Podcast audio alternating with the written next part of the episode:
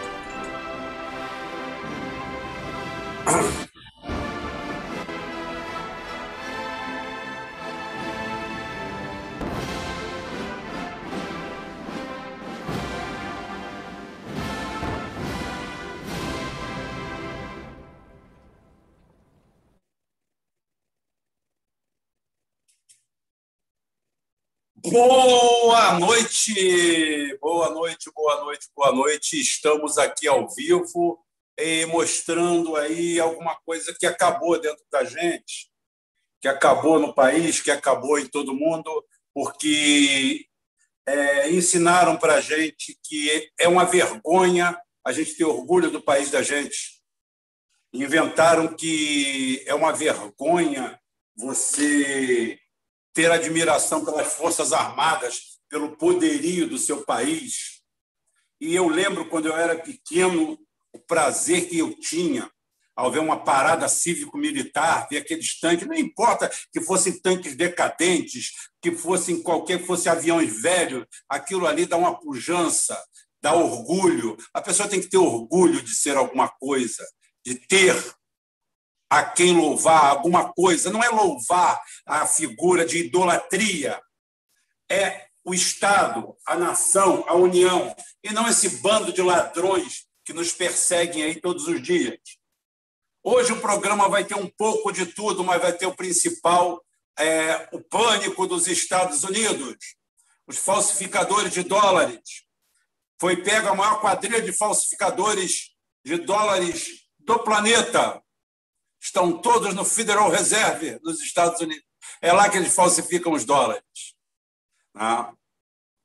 Então, para começar hoje, para dar aquele tchan, para todo mundo sentir o clima, é... primeiro eu quero dizer para vocês uma coisa. Eu ia fazer a ordem dos tratores não altera o viaduto. Então, eu quero dizer para vocês, comunicar que eu estou pela bilionésima vez bloqueado no Facebook. Facebook, que é a plataforma mais risível e decadente de todas as plataformas. Diga-se passagem, todas as plataformas é, americanas são risíveis e decadentes, que são patéticas. A única que se salva, talvez, pelo dinheiro que gera é o YouTube. Por isso que a gente ainda está falando aqui, que a gente dá receita, a gente dá grana, dá dinheiro. Então, é por isso que eles aturam a gente, só por grana. Mas eu fui bloqueado, eu falei que em menos de uma semana eu aprontava alguma. E eu apenas fiz um inocente banner dizendo que eu defendia um ataque nuclear preventivo aos Estados Unidos para salvar a humanidade. Vocês podem ver que não tem nada de beligerante na minha conversa, no meu papo e eu fui bloqueado por 30 dias pelo Facebook, depois de vir de uma punição de 30 e depois de outra de 30. Ou seja, nos últimos 90 dias, eu tive uns 7 dias ou 10 no ar, no máximo, o resto caçado. Eu não sei como é que eles não me caçaram de vez. O que pouco importa para mim, porque meu negócio é rir dessa patética é, plataforma digital, essa fogueira de vaidades medíocres que esse aí. Mas só que eu vou pedir, fazer um, um pedido a vocês. Vocês que estão aqui assistindo, não sei quantos somos no momento, mas talvez sejamos uns 50, já somos 132. Muito bom, muito obrigado a todo mundo. Eu vou pedir para vocês uma coisa: faça uma coisa. Se você gosta muito do seu Facebook, não. Mas se você simplesmente defeca em estado de malemolência para ele, como eu, faz uma coisa. Pega o meu banner e copia, mas copia de forma diferente. Fala assim: escreve aí, olha, eu defendo um ataque nuclear à Rússia para salvar a humanidade. Ou então a China, ou então ao Irã, ou então a Coreia do Norte. Façam isso, gente. Vamos lá, vamos ver. Vamos fazer um teste real com o Facebook. Vamos ver quantos vão ser bloqueados aqui por defender um ataque nuclear preventivo para salvar a humanidade um ataque nuclear à Rússia, à China, à Coreia do Norte, ao Irã, à Síria. Vamos lá, escrevam para ver o que, que vai acontecer com vocês. Tá? Então, vocês é o desafio. Se vocês forem bloqueados também, eu vou fazer uma meia-culpa daqui a 30 dias, vou falar assim, Facebook melhorou. Realmente, ele me cortou porque eu exagerei. Eu exagerei. Mas façam o teste, vamos fazer o teste. Se você defeca em estado bem fluido, com índice de viscosidade baixo, com API bem alto, gostaram do API? Do API para isso? Então, faça esse teste. E agora, hoje, em homenagem a alguém, eu vou assassinar Roberto Carlos antes de começar a minha festa. Ah, eu vou assassinar do meio para frente, porque eu não lembro do resto da música. Então, eu assassina, assassinarei Roberto Carlos hoje com o mesmo prazer que assassinei Raul Seixas e assassinei tantos outros aqui ao vivo. Vou assassinar Roberto Carlos, que era o rei da música. Não sei se ele foi rei algum dia ou se deixou de ser, mas é assim, bem, bem climático, bem naquele clima mesmo, naquele romantismo que me persegue ultimamente, que tem feito a, a o norte desse programa. Tá? Quem ama não esquece, quem ama é assim. O amor é assim, né? Eu tenho esquecido de mim, mas dela eu nunca me esqueço. Por ela, esse amor infinito, o amor mais bonito. É assim nosso amor sem limite, o maior e mais forte que existe. O resto eu não lembro. Ah, já está bom demais. Para um assassinato domingo à noite, às 21h18, está bom demais, gente. Agora vamos para a parte mais séria dessa desgraça, dessa tragédia que abate, se abate por nós, é, ou sobre nós. É, o tema principal do, do, do, dessa nossa live de hoje são perguntas e respostas. Tá? Mas eu tenho que a, aqui falar sobre os Estados Unidos hoje. É a maior é a maior central, o maior núcleo de falsificação de dólares do planeta. Joe Biden vai dar 1.400 dólares para cada família americana, não sei por quanto tempo, não sei de que forma. De que forma eu sei. Indo para o Federal Reserve e mandando imprimir. O dinheiro vai feder a tinta, pingando tinta. Toma aí. Vai, gasta por aí. Vai lá no Brasil, que no Brasil isso aqui valendo cada vez mais, a gente, apesar da gente fazer isso aqui nas coxas, com a bunda. A bunda é de abundar, gente, é de abundância. Tá? Então a gente faz isso aqui e vai comprar por aí. Vamos comprar calda de lagosta, vamos comprar carne, vamos comprar petróleo, vamos comprar tudo. Lá, então, a gente compra muito mais. É assim que os Estados Unidos com a água batendo na parte mais baixa das nádegas, mas já em direção ao nariz, está enfrentando a pandemia.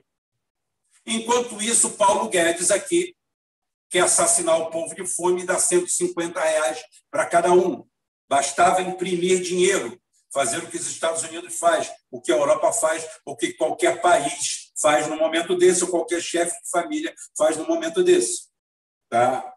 Inclusive, é, o, existe, existe uma prerrogativa, não existe uma prerrogativa que atenua até um crime se você o cometer por um ato de desespero, por um ato de miséria, de fome iminente. A justiça não vê aquilo como crime. Estou falando da justiça de verdade, não isso que a gente tem aqui. Mas é, a justiça vê isso, não vê isso como crime. Tá? É o princípio da insignificância. O princípio da insignificância é que a sobrevivência, a partir do momento que não se usa violência, ela se justifica por si. Então, o princípio da insignificância é aplicado nesse momento para os Estados Unidos, porque não para o Brasil. O princípio da insignificância é o princípio do Betinho.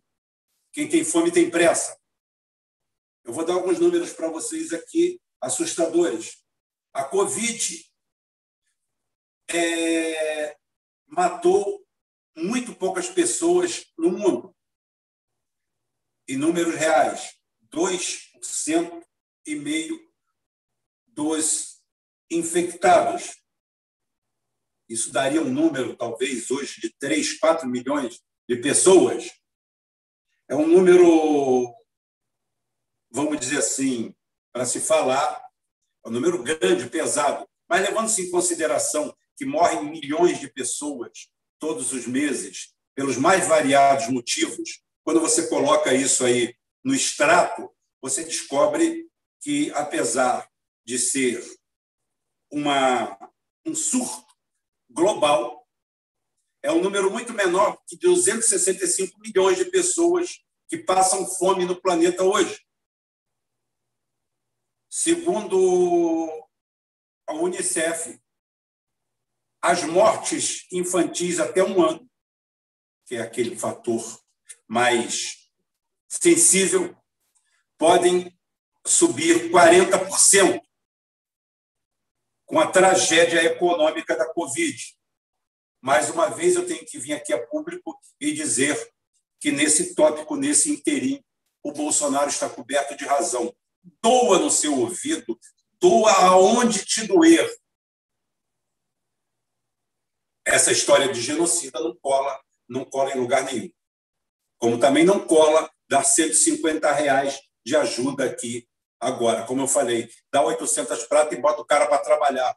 Bota o peão, o caboclo para trabalhar. Se tu acha que tu é coisa demais e não pode receber 800 pontos para trabalhar três, quatro dias por semana, mesmo que seja seis horas, abrindo uma vala, é porque tu não está passando fome ainda. Como diz o Carim, a situação no Brasil ainda não está tão ruim, porque ainda tem gente discutindo o BBB. Quando alguém discute o BBB, quando alguém assiste o Felipe Neto, quando alguém vê o irmão do Felipe Neto, quando alguém ri de uma piada do Whindersson, tá? é porque a situação não está crítica. Porque é, para rir de uma piada do Whindersson, o cara tem que estar tá com algum problema, com alguma sequela mental muito grande, ou então está numa situação financeira muito vantajosa. Porque aí o cara ri de tudo, até de fratura exposta. Esse quadro que nós temos aqui hoje é assustador. E, no entanto, nos Estados Unidos eles já arrumaram uma solução vamos imprimir dinheiro. Otários no mundo vão pegar esse dinheiro. Tanto é que eles estão oferecendo dinheiro emprestado para os outros sem juros. É claro, eles te enterram, te entregam um pacote de papel pintado e depois levam suas riquezas de volta. Não precisa nem cobrar juro. E aqui nem precisa, porque aqui, a cada minuto que passa, a cada minuto que passa, a situação piora. O dólar que cai no mundo inteiro caiu 12% o ano passado, no Brasil consegue crescer. O outro dia, o Paulo Guedes perguntou é, quem teria alguma razão para ele sair do governo. Eu gostei da resposta do Ciro, como eu falei, o que eu tenho que falar a favor eu falo mesmo, não tem esse negócio. O Ciro elencou assim uma dúzia ou dez dela, pelo menos. Ah, simplesmente elencou todas elas, motivo de sobra para botar esse sacripanta para fora. A situação do Brasil só não está muito pior porque o Congresso Nacional, num momento de lucidez, é, deu aquela ajuda de custo substancial naquele momento para o povo brasileiro. Isso foi o suficiente para salvar a economia brasileira. Não salvou apenas, não salvou apenas a fome de cada um. Hoje o Brasil está numa situação terrível. Bolsonaro começa a enxergar os primeiros engasgos de decepção com a sua política, ao mesmo tempo em que, do outro lado, nós temos o que nós abordamos ontem, o crime de lesa pátria da nossa esquerda, a nossa New Left, pedindo e clamando por uma intervenção internacional, fazendo algo que nem os o pior dos traidores brasileiros, teve coragem de fazer em público, mas Leonardo Boff, aquele que o Ciro Gomes, num momento de rara felicidade, chamou de saco de bosta, né? eu, só considerei uma ofensa grave a bosta. Eu estou apenas repetindo, não estou xingando, não, gente. Estou repetindo, por favor. A grave ofensa a bosta e a Márcia Tiburi, que dispensa comentários e apresentações. A Márcia Tiburi é aquela coisa autoexplicativa. Você olha para ela e você descobre a porquê que a esquerda está nessa merda. É só você olhar para a Márcia Tiburi. Você olha para ela e fala assim: não precisa explicar mais, já está explicado. É autoexplicativo. Ela, Marcelo Freixo, o pessoal, essa turma todinha, esses defensores dessa universidade brasileira falida, carcomida, destruída, arrasada, vilipendiada, invadida, transformada em albergue, transformada em zona, transformada em tudo. Rubem, você está com o Weitraub? Não, o Weitraub é outro idiota. Eu não estou com ele. Uma universidade é um lugar onde o cidadão vai lá para estudar, se formar e sair de lá alguma coisa doutrina política ele aprende na vida, a não ser que ele esteja fazendo ciências políticas. Fora isso, ele que vai cuidar da vida dele, lavar a bunda dele, lavar as calças dele, trabalhar para produzir alguma coisa. Falando hoje com uma pessoa muito cara, muito próxima, comentava sobre isso, os alojamentos das universidades, albergues sem limites, uma zona uma verdadeira zona, uma terra de ninguém, um lugar nefasto, um lugar sem regras, um lugar sem ordem, sem nada, absolutamente nada. Ali o cara faz o que quiser, parece até o Carandiru, com a desvantagem que ninguém vai entrar lá para fazer o que fizeram no Carandiru um dia. É assim que se faz. Tem gente boa? Tem, mas cada vez menos. Cada vez menos gente boa vai estar nesses lugares. É isso que serve. Você é contra a universidade pública, Rubem? Não. Eu acho que toda educação deveria ser gratuita. Toda ela. Toda. Toda. De ponta a ponta. Agora, lugar, sala de aula é para você se transformar em cidadão. Para você aprender alguma coisa. De verdade. Aprender um pouco do mundo tem que mudar a. a não sou, não estou aqui para substituir o Paulo Freire, com a sua jornada. O Paulo Freire, eu deixo para o Caraí. O Caraí tem um apreço e um amor especial pelo Paulo Freire. Eu não estou aqui para falar disso. Eu estou falando da súcia, da desorganização, da bagunça, da tragédia que virou o ensino público brasileiro, aonde escolas municipais e estaduais fazem aprovação automática, aonde a criança sai na oitava série sem saber, agora é nona série, né? Isso aí eles são bons criar reforma, reforma da ortografia, reforma disso, reforma educacional é fundamental. Agora não tem mais ginásio, a lei de lá de 11 de agosto de 1971, que mudou tudo, e depois muda de novo, e agora muda de novo, agora é nona série, e o cara sai na nona série fazendo o quê da vida? Entendendo o que da vida? O quê? Muitos não sabem fazer uma simples conta de somar de somar, não estou falando uma conta de dividir por três números, não. Não. Não sabe fazer uma conta de somar, não sabe fazer nada, absolutamente nada. Ali nada se produz, nada. Aonde temos centros de excelência? Centros de excelência que cada vez mais vão ruir no meio dessa mediocridade, que é um processo de mediocrização essa história política, esse negócio de cidadela, de reitoria, de governança, de gestão de dinheiro público, está aí o Museu Nacional. Por que, que foi para o saco o Museu Nacional? Por quê? Porque não tinha 50 mil por ano para gastar numa rede de sprinkler. Sprinklers são aquela rede de água para apagar um incêndio, um início, um princípio de incêndio. Não tinha nada, tudo largado tudo largado, malversação de dinheiro público. Núcleo, ninho, DCE, botava todo mundo para fora, todo mundo rua, rua.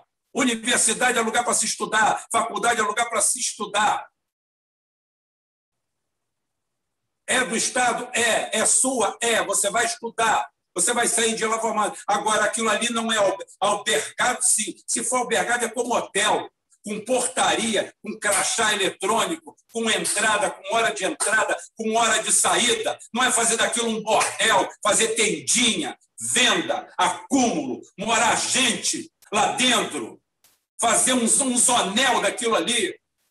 Vá dentro dos campos universitários, é uma terra de ninguém. Ninguém tem compromisso com porra nenhuma. O que acontece é por obra da excelência ou então de convênios com empresas estatais, ou então até empresas privadas que fazem convênios e desenvolvem alguma coisa. O resto é um faz-me rir. O resto é um faz de conta, é uma distribuição de diplomas que está prova na, na vida real. Brasil desindustrializado, Brasil na merda. O Brasil tem um advogado para cada cidadão. Só isso é o que está sobrando administrador de empresa. O cara não tem um galinheiro e é formado em administração de empresas, ciências ocultas e letras apagadas. O que, que nós estamos formando? Estamos caminhando a passos largos, mestre Bolsonaro, para sermos a 14 economia do mundo. Por quê? As commodities caíram e a gente vive disso, de vender banana, mesmo que a banana seja de ferro, mesmo que a banana seja de petróleo, mesmo que a banana seja de banana, nós continuamos uma república de bananas. Continuamos arrumando dinheiro de bananas. Quando criamos um centro de tecnologia, de engenharia de ponta, de engenharia de ponta em infraestrutura, vem uma quadrilha de ratos togados e destroem tudo. A indústria de engenharia nacional, respeitada no mundo inteiro, vai por água abaixo vão Odebrecht, vão Queiroz Galvão, são corruptas. Corrupto é o mundo. O mundo inteiro é corrupto. Essa bandeira, essa marmelada de corrupção, de combate a isso, agora vai ser combate ao coronavírus. Agora o Brasil é o disseminador mundial da praga. E babacas, canalhas, canalhas, canalhas da esquerda brasileira batendo palma porque o interessa a eles é tomar a cadeira do Bolsonaro para dividir as boquinhas para dividir a boquinha. Por outro lado, eu sou obrigado a assistir um discurso do Bolsonaro elogiando essa choudra de ministro que ele tem. Um bando de ministros incompetentes, começando por esse rato Guedes, esse desgraçado, esse canalha, esse destruidor, dizendo que está fazendo grande coisa, pegando patrimônio brasileiro e doando. Se é ruim, por que, que tem comprador? Hein? Se a Petrobras é ruim, por que, que tem fila para comprar? Não seria melhor a gente fechar? Vamos fechar. Vamos fechar para quê? Para que está aberto? Não é ruim? Fecha. Ninguém quer investir. Uma refinaria custa 30 bilhões, 50 bilhões, ninguém quer investir. Leva 50 anos para apresentar resultado. Vamos pegar pronta. Em 95, quando foi aprovado a quebra do monopólio pelo não menos, não menos bandido e não menos quadrilheiro FHC e sua turma, e esqueçam do que eu falei, do que eu escrevi. Quando isso aconteceu lá, eu falei: fiquem tranquilos, gente. O pessoal da Petrobras falou assim: nossa, o que vai acontecer agora? Mas não vai acontecer nada. Quem era amigo meu naquela época, não vai acontecer nada. Bicho, ninguém vai investir em plataforma, ninguém vai investir em refinaria, em dutos, em nada. Vai aparecer alguém aqui vender tudo isso. Não deu outra. Não deu outra. Ah, o Bolsonaro começou a vender. Mentira! Dilma, Vana, Rousseff e o PT começaram a vender tudo. Dentro da, dentro da Petrobras, nem, nem o FHC teve o peito e a coragem. E está aí o sindicato caladinho, quieto. Quem fala alguma coisa hoje? A EPET fala alguma coisa. Não tem voz maior, por quê? Vai aqui a minha crítica pública, porque eu boto a cara. Eu boto a cara. Adoro Felipe Coutinho, gosto dele, mas existe um erro histórico na EPET a arrogância e a prepotência do brasileiro de nível superior que acha que é melhor que todo mundo. A EPET nunca conseguiu conquistar o coração dos técnicos da Petrobras, que são os melhores do mundo na sua área. Não existe engenheiros, engenheiros, nossos engenheiros são muito bons. Temos engenheiros muito bons dentro da Petrobras. Boa parte deles desviados de suas funções, sendo gerentes administrativos. Não precisava ser engenheiro para ser aquilo. Tá? Mas quando se fala a engenharia da Petrobras, esquece dos técnicos, que sustentam, seguram e tocam a produção inteira, com soluções, inclusive. As grandes soluções de campo vêm muitas vezes da área técnica, que opera o equipamento, que conhece o equipamento, que chama o equipamento de você, chama o poço de você, chama o reservatório de você. Então, a EPET falhou em não cooptar o técnico da Petrobras. Vai aqui minha crítica construtiva a um canal, a um público que é meu também. Mas fica a crítica construtiva. Já cansei aqui, já corrigi pessoas. Ah, porque os engenheiros, patavina, engenheiros e técnicos da Petrobras. Porque quem carrega a Petrobras nas costas são os técnicos, sem diminuir a importância do grupo de engenharia. Vão lá ver o que, os técnicos fazem, vão entender o que, que é a Petrobras, que o Bolsonaro não entende, ninguém entende, Ciro Gomes não entende, essa turma não entende, mas eu entendo. E discuto e converso com eu sobre isso aí. Tá? Vou dar uma olhada aqui no que vocês estão falando de mim, batendo em mim, por favor. De, de, me dê um dois minutinhos.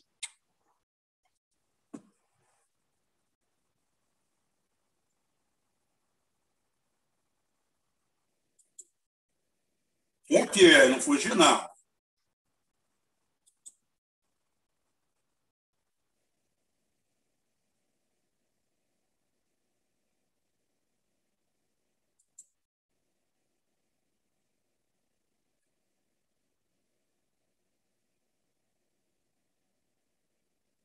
Deixa eu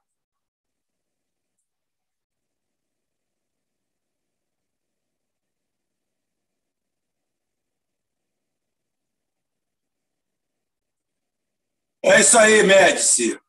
É isso aí. Quem está vinculado ao dólar está destruído. Vai estar destruído. Outra coisa, vamos deixar claro: quem está mal, quem está em crise é o Ocidente, não é o mundo. Ah, outra coisa, calma, calma, calma. Parem as máquinas. Christian, esqueci de avisar, vou te passar depois. Professor Lourenço Carrasco, quinta-feira, no Geoforça, abrindo o jogo geral do que, que está por trás de toda a pandemia e o modelo de dominação, o reset global, mas explicado de uma forma que nunca foi explicado. Agora, de forma concreta, objetiva. Objetiva. Vamos lá. Vamos lá. Quinta-feira, ainda vou marcar a hora, porque eu dei para ele a hora. Falei: olha só, normalmente é às nove, mas se vocês quiserem, às oito e meia ou oito horas, ele que vai colocar. Então, vou, vou chamar provavelmente Felipe Quintas também, e vai ser no Geoforça, porque o assunto é geopolítico, é sério e é uma forma de entender o que, que está por trás disso. Esse processo de sucateamento do Brasil. Por que, que a nossa esquerda está fazendo isso? Por que, que ela é paga para fazer isso? Paga para fazer isso. Nada disso é de graça. Nada disso da Márcia Tiburi, nada disso do, do, do amigo do Ciro lá, do Leonardo Boff. Nada disso é de graça. E nessa altura do campeonato eu queria ouvir a palavra do Ciro Gomes. Ciro Gomes, cadê você? Passem aí o link para o Ciro Gomes assistir essa bodega agora aqui, porque a política são como as nuvens no céu. Eu já falei. Cansei de meter o pau em você, Ciro Gomes. No bom sentido. Tá? No mau sentido não tem jeito nenhum, nem, nem pensa. Tá? Também acho que você não é do ramo. Então é o seguinte: é... Ah, passe aí para o Ciro Gomes, quero ouvir. Você falou tanta cagada, fez tanta cagada nos últimos tempos, pode ser um momento de se redimir, melhorar um pouco, a gente atacar o ponto focal disso aí. Seria uma boa hora, Ciro Gomes. Não é vir para público bater palma porque esses energúmenos, esses lesa-pátria, está na hora de botar o dedo na cara. Aproveita que o Haddad disse que você não é de esquerda. Aproveita, rapaz. Aproveita, o cara disse que você não é de esquerda. Aproveita isso ao máximo. Eu aproveitaria.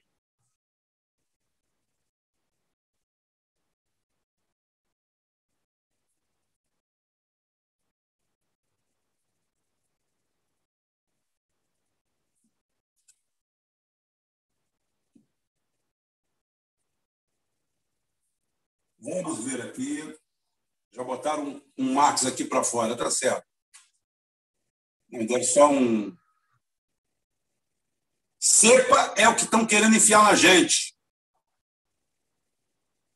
Exatamente, Marilene. O Ariano Suassuna criticava o reformismo. A gente, a, a gente vive, a gente vive no, num processo de obsolescência programada para tudo. Para tudo. Eu passei anos na Petrobras passando por isso. O pessoal colocava um, um plano colocava um programa quando você estava dominando aquela desgraça, demo, quando você conseguia conciliar tudo. Agora estou bom nisso aqui.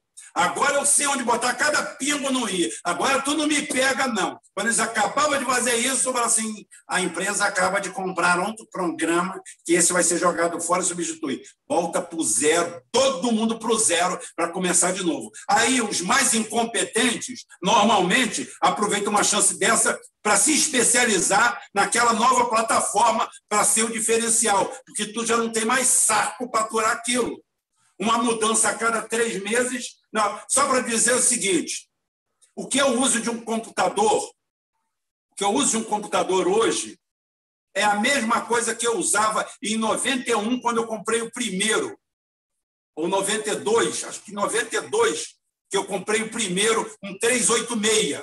Eu faço a mesma coisa com ele. A mesma coisa. Mesma coisa, mesma coisa. Serviu, não mudou nada para mim.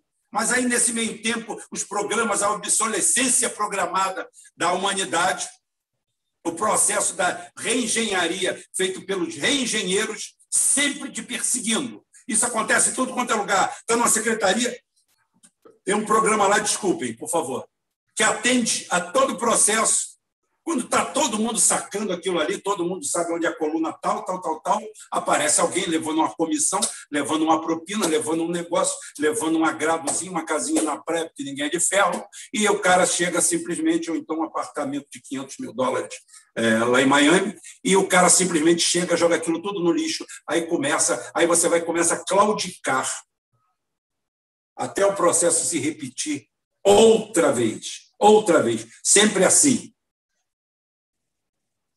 É, acho que as pessoas não sabem o que são as Forças Armadas do Brasil. Forças Armadas do Brasil tem um departamento de engenharia ativo, interessante, atuante. As Forças Armadas hoje são donas de uma mega construtora. As Forças Armadas têm condições de terraplanar, asfaltar, edificar, criar, montar, desmontar, estruturar, fabricar tudo isso dentro das Forças Armadas. As Forças Armadas não é um bando como a esquerdinha canalha tenta mostrar, não é um bando de desocupado pintando meio-fio e varrendo o chão, não. Isso eles fazem porque eles trabalham dentro da ordem. Eu defendo, sim, a doutrina militar, a americana, a russa, a chinesa, a brasileira, sim. Que em todos os lugares as Forças Armadas desse país são disciplinadas. Você imagina as Forças Armadas geridas pelo PSOL. Quero que varrer isso aqui. Só tem bagana de maconha no chão. Só garrafa de cachaça. Só aquela bujudinha largada para tudo quanto é lado. Fumando crack, cheirando cocaína, largado para tudo quanto é lado. Tá? É isso aí que ia ser. O que, que é isso? Que, que pressão é essa de mandar lavar o chão, de limpar isso aqui? Você imagina? Imagina um exército tocado pelo pessoal. Imagina. Quem quiser aí, pense.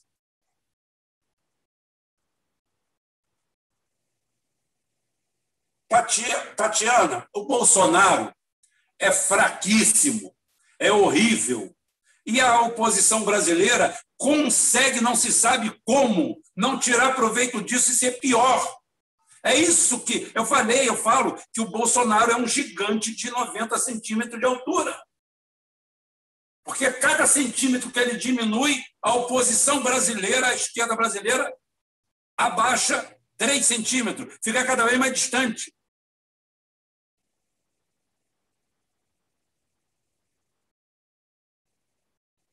Estou olhando aqui. E afundando, tem, é, a descolonização, a descolonização vem por alinhamento. A gente não precisa acabar. Eu não tenho nada contra a pessoa assistir um filme. Ótimo. O problema é aquilo virar a sua cultura. É aquilo virar a sua cultura. Tá? Aquilo é entretenimento. Todo mundo.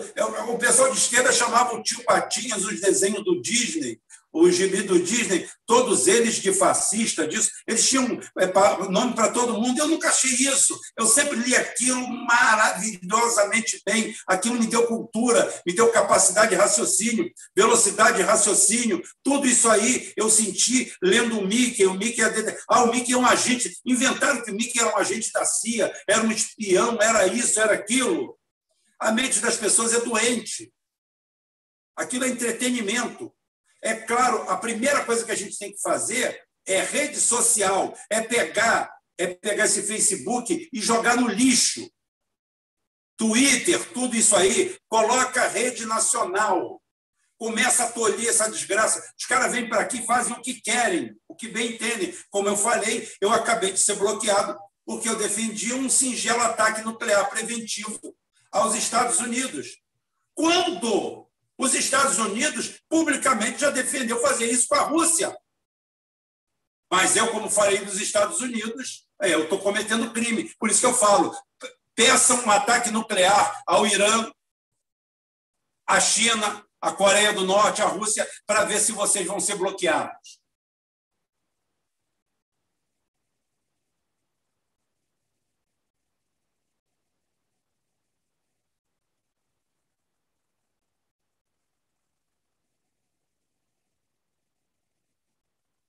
Bolsonaro, o Bolsonaro é, é quem lenar o deve ser isso, quem lenar o obrigado, superchat aí, colaboração, muito importante a colaboração, ajuda a gente, melhora. Inclusive, nós estamos aqui para montar um novo estúdio, tá?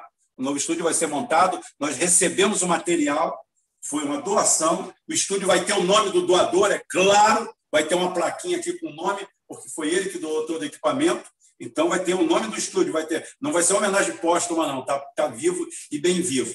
Nós vamos montar aqui, vamos ver se o mês que vem a gente já começa com um estúdiozinho novo aqui, melhorando, melhorando a situação aqui, a condição. Muito obrigado. E Ciro só dialoga com Harvard. Pior para ele, ele não vai ser nada em Harvard. Vamos ver.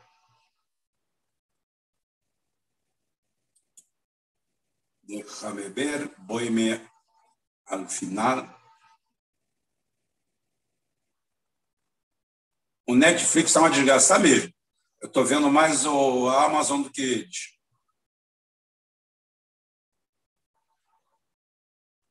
Dívida do ZEU, 28 trilhões. Estão nem preocupados com isso. Eles vão para um PIB e meio, mais ou menos, da dívida. Tá? A Netflix tem feito produto, produções nacionais por todo o planeta. Esse lado eu vejo bom. Tem produções brasileiras, tem produções espanholas, tem produções de vários lugares. Eu não vejo como grande problema a Netflix, não. Para mim, é entretenimento. O grande problema não está na Netflix. O problema está simplesmente no Facebook, no WhatsApp, roubando nossos, nossos dados, no Google, manipulando a gente. Usam o Duke Pro. Né? Muito melhor do que esse aí. Usem o Patinho. O Patinho é muito melhor do que o, do que o Google. O Google é uma porcaria.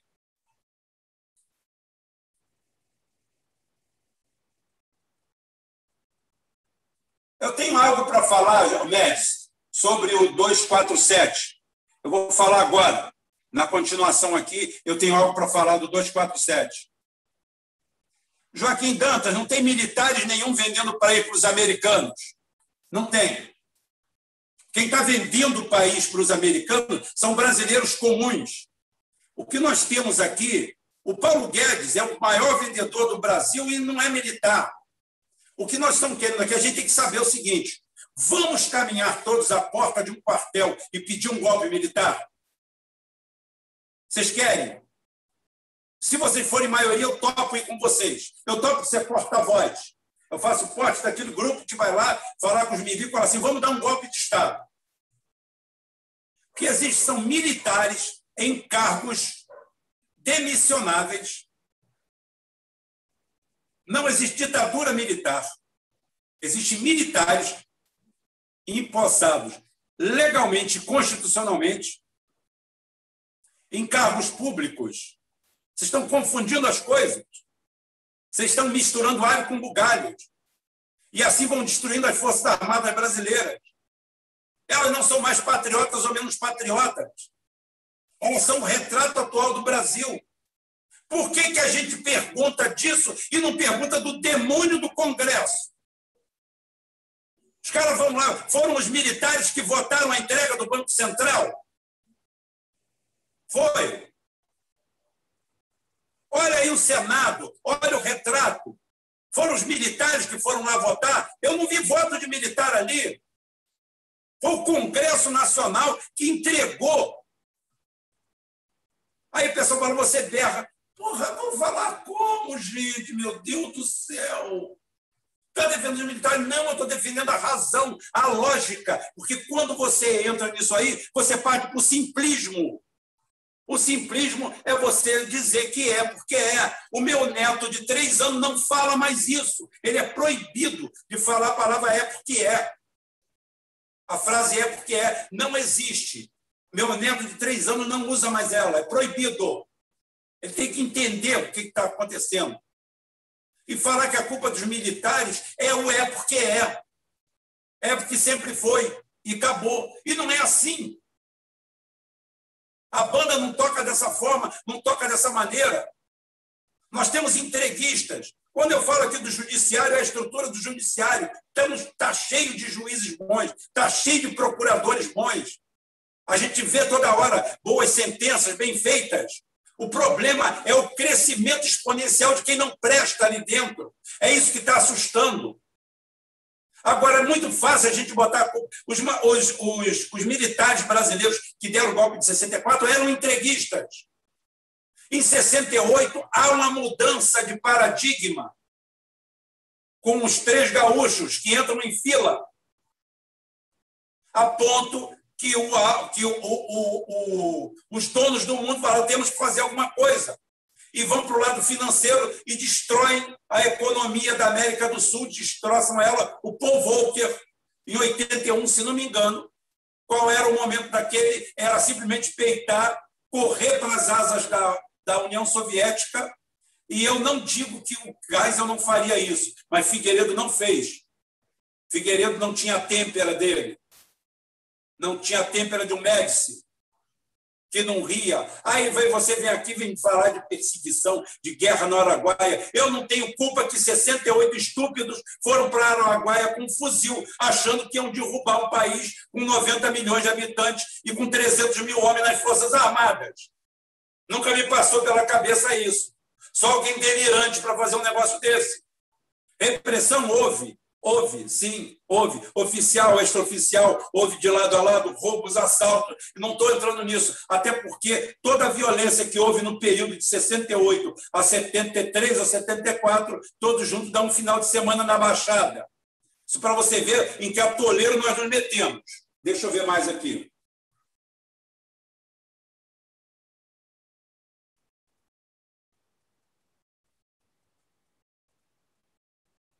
Hum.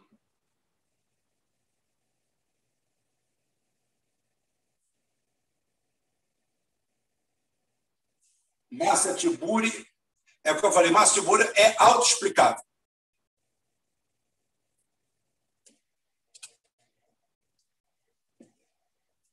É, João Gilene, os militares estão sempre ao lado dos golpes do Zeua. Tá? É, completamente. É, completamente.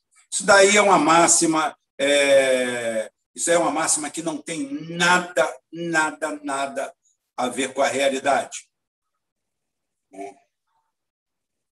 Deixe-me ver aqui. É, aqui eu pulo as coisas porque eu estou sozinho, gente. Então, por favor.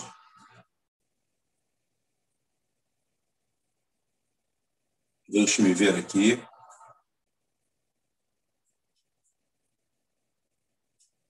Tem só um tempinho para mim.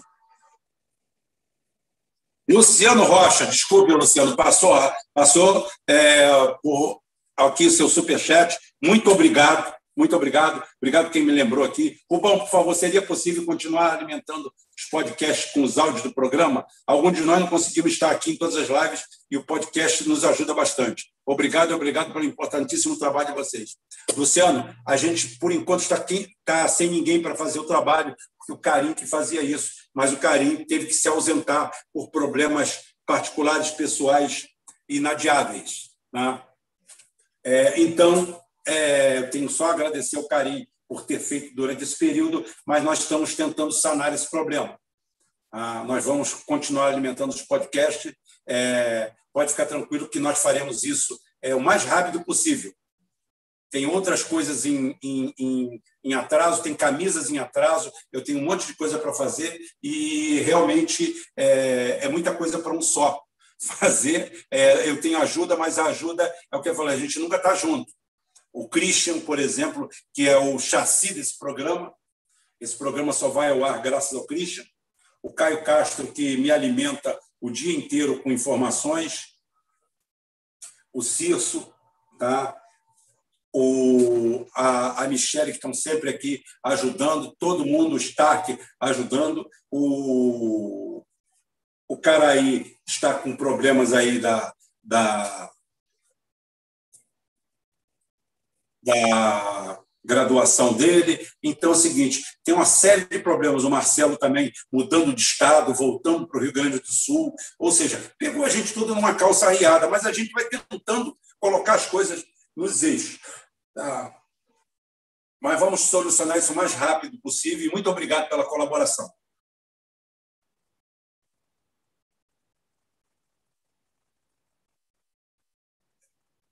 É, eu tenho mais uma coisa para falar aqui. Tá? O Quintas, Ana Paula, o Quintas, provavelmente eu vou chamar o Quintas, vai depender da resposta dele, mas eu acho que quinta-feira o Quintas vai vir de qualquer jeito nem que seja de perna quebrada, porque ele não vai perder essa live de jeito nenhum. Conheço, conheço meu menino. Ah. é, eu vou falar, eu vou fazer aqui uma um, uma homenagem ao ao 2471, ao Atush. Né? Eu tenho aqui uma homenagem para fazer ao Atush o, o a, eu recebi ontem um vídeo é, viral passado pelo WhatsApp, um vídeo de 1 minuto e 25, ou 1 minuto e 29, onde o Atushi ri ou se ri de uma mensagem oficial do governo Bolsonaro. O governo Bolsonaro e o Marcos Pontes, o astronauta lá de mármore, o vendedor de travesseiro da NASA, É, também tenho minhas críticas a ele, mas de qualquer jeito não posso lhe negar o mérito, porque ele foi o cara que foi lá plantar feijãozinho lá, um algodãozinho, foi fazer experiência de terceira série primária. Se não fez uma experiência melhor, é porque o Lula, quando mandou para lá, o PT, quando mandou para lá, não exigiu nenhum tipo de contrapartida, o que é obsceno. Porque gastar 40 milhões em dinheiro de hoje, 60 milhões, 6 vezes 5, 30, 300 milhões de reais do contribuinte brasileiro para alguém fazer um passeio no espaço e falar mamãe estou na Globo e tirar uma foto lá de cima é muita falta de compromisso com a coisa pública é é correr atrás apenas de medalha de lata e foi isso que o PT fez na época, mandando Marcos Pontes. Mas voltando à vaca fria, voltando ao Atucha, ao 2471, a essa vigarice, o Atucha é um cara, uma pena alugada, ele está ali atrás da sobrevivência dele. Ah, serve para qualquer um, qualquer um que alugar e pagar vai levar, e ele está aí nesse projeto. Eis que aparece uma foto do Marcos Pontes, do Bolsonaro, e o orgulho do satélite brasileiro. E o Atush, rindo aos borbotões, pega uma gafe, realmente aquela, aquele, aquele satélite mostrado, aquele, aquele satélite mostrado era de um seriado, Cavaleiro do Zodíaco, qualquer coisa desse. E riram à vontade disso. Eis aonde aparece o mau caratismo do Atush e a sua péssima qualidade como jornalista de quinta categoria, Jornalista fajuto, sem caráter, sem conhecimento, sem conteúdo, sem porra nenhuma na vida. Eu não sou jornalista e posso simplesmente pegar o registro de jornalista, eu tenho um canal de comunicação e o jornalismo é uma profissão que foi desregulamentada. Ou seja, eu posso pedir o meu registro junto ao Ministério do Trabalho. Então, estou falando com bastante propriedade desse vendilhão do templo, desse atuche. Vale qualquer coisa para defender o pãozinho de cada dia.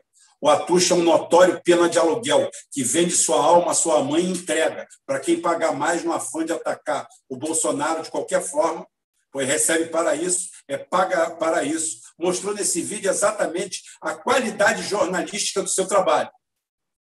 Mostra o lixo que ele é como jornalista, pois brinca e se diverte pelo fato da equipe de comunicação do Bolsonaro ter usado uma fantasia como peça publicitária do lançamento do primeiro satélite brasileiro. Até aí tudo bem. É o seu ganha-pão, é isso que ele faz para viver, se alugar para qualquer um. Porém, a porca torce o rabo, e não a porca do sul, não o Noé, que é aquele outro tipo de porca, tá?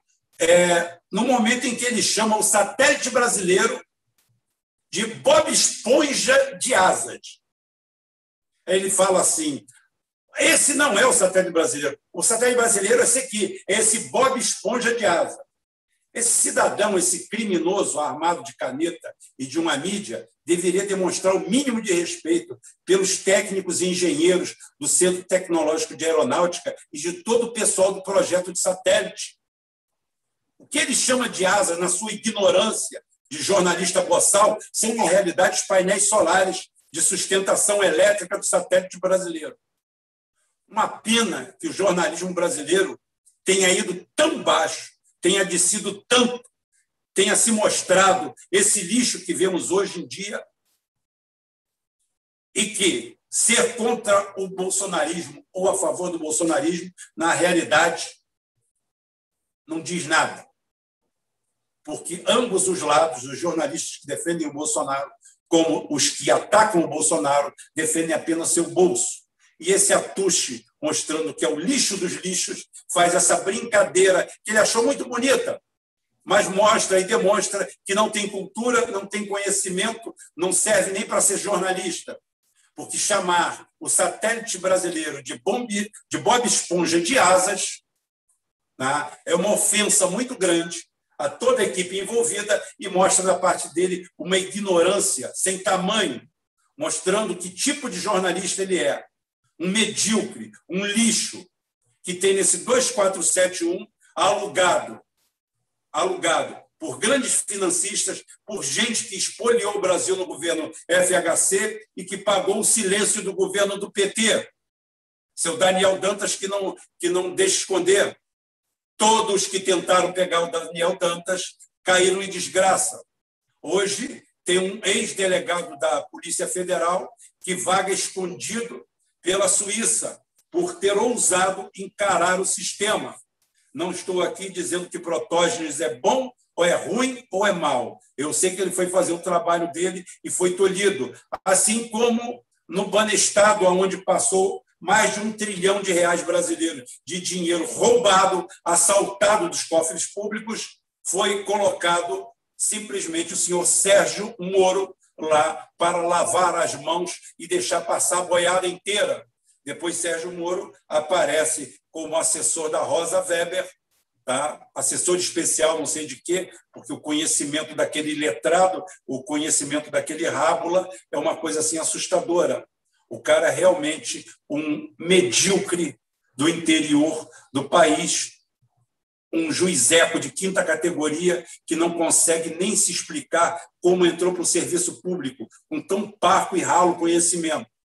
Esse cidadão que aparece em Brasília do nada, depois de receber a incumbência de desmontar o maior sistema de lavagem e roubalheira de dinheiro público da nova República, eis que ele é colocado em destaque outra vez para assessorar a Rosa Weber, amiga de longa data de Dilma Vanna Rousseff, com quem dividia uma rodada de carta de baralho a noite inteira, jogando buraco, ou então planejando como nos jogar no buraco.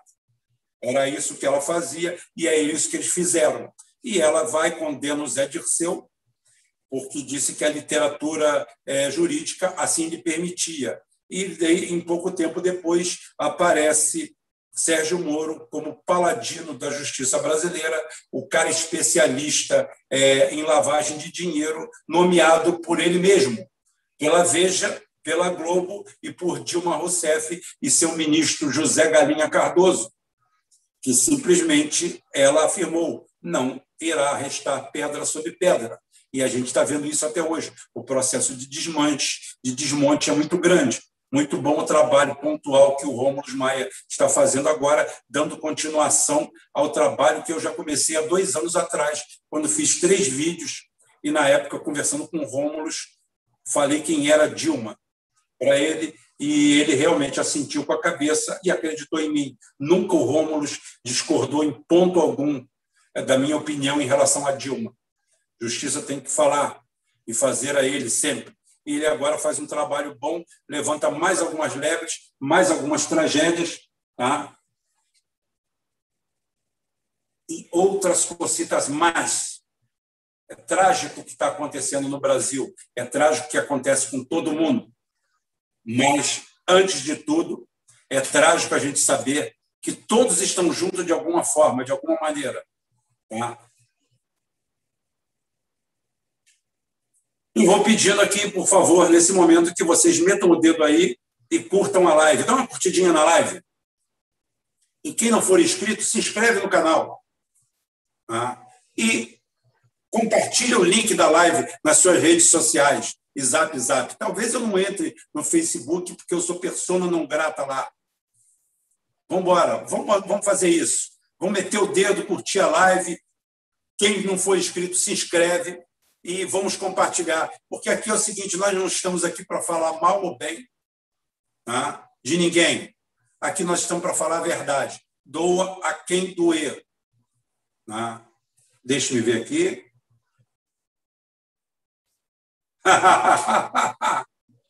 é, o Caio está me lembrando aqui, gente, para eu falar sobre a Carta à República de Curitiba do Lula. Mas eu vou fazer um programa só sobre isso porque, para quem não sabe, existe um processo aí aonde o... existe uma grande passação de pano para tudo que foi cometido pelo TRF4. O Lula vai fazer parte desse processo, isentando e inocentando a todos dos crimes que foram cometidos, jurídicos, as aberrações jurídicas. Provavelmente vai sobrar apenas para o meu amigo, parceiro de longa data, é, Sérgio Moro. Eu e Sérgio Moro somos amigos de longa data. Eu, ele não me engana há muito tempo, desde, dois, desde 2014 que eu desço a lenha nele, e mesmo assim a gente de lá para cá só viu ele crescendo, sendo engordado, sendo fermentado e dando esse espetáculo triste de destruir a nação brasileira, acabar com aquilo que nós tínhamos de melhor. Como eu falei, eu dou o benefício da Lula ao, ao, ao Lula. Hoje, acho que foi o Causani, que foi o Causani, não sei, nem recordo, no grupo, falando sobre o Lula, a possível volta do Lula, e que seria melhor do que nada. Concordo, seria melhor do que nada. O problema do Lula voltar é quem virá depois do Lula. Morando garganta um pouco, gente. Eu estou falando direto, né? Daqui a pouquinho eu apanho, porque estou tomando a coquinha. Mas essa é porque eu não tomei de tarde, tá? Essa aqui é porque eu não tomei de tarde, eu estou tomando agora. É... O Lula está sendo obrigado, praticamente, a fazer uma carta. É... O Supremo Tribunal Federal está querendo livrar a cara do TRF4, porque o TRF4 deve, deve explicações ao STF. Se o Lula passa um pano e isenta tudo, não deve mais nada ao STF. Está cheirando a um grande acordo. Está cheirando a um grande acordo, parece ser um grande acordo. O Lula, eu acho que já deu o que tinha que dar, fez o que tinha que fazer. Digo e repito, com todos os defeitos, com tudo isso, o Lula merece meu respeito, porque o Lula sempre foi um ser humano.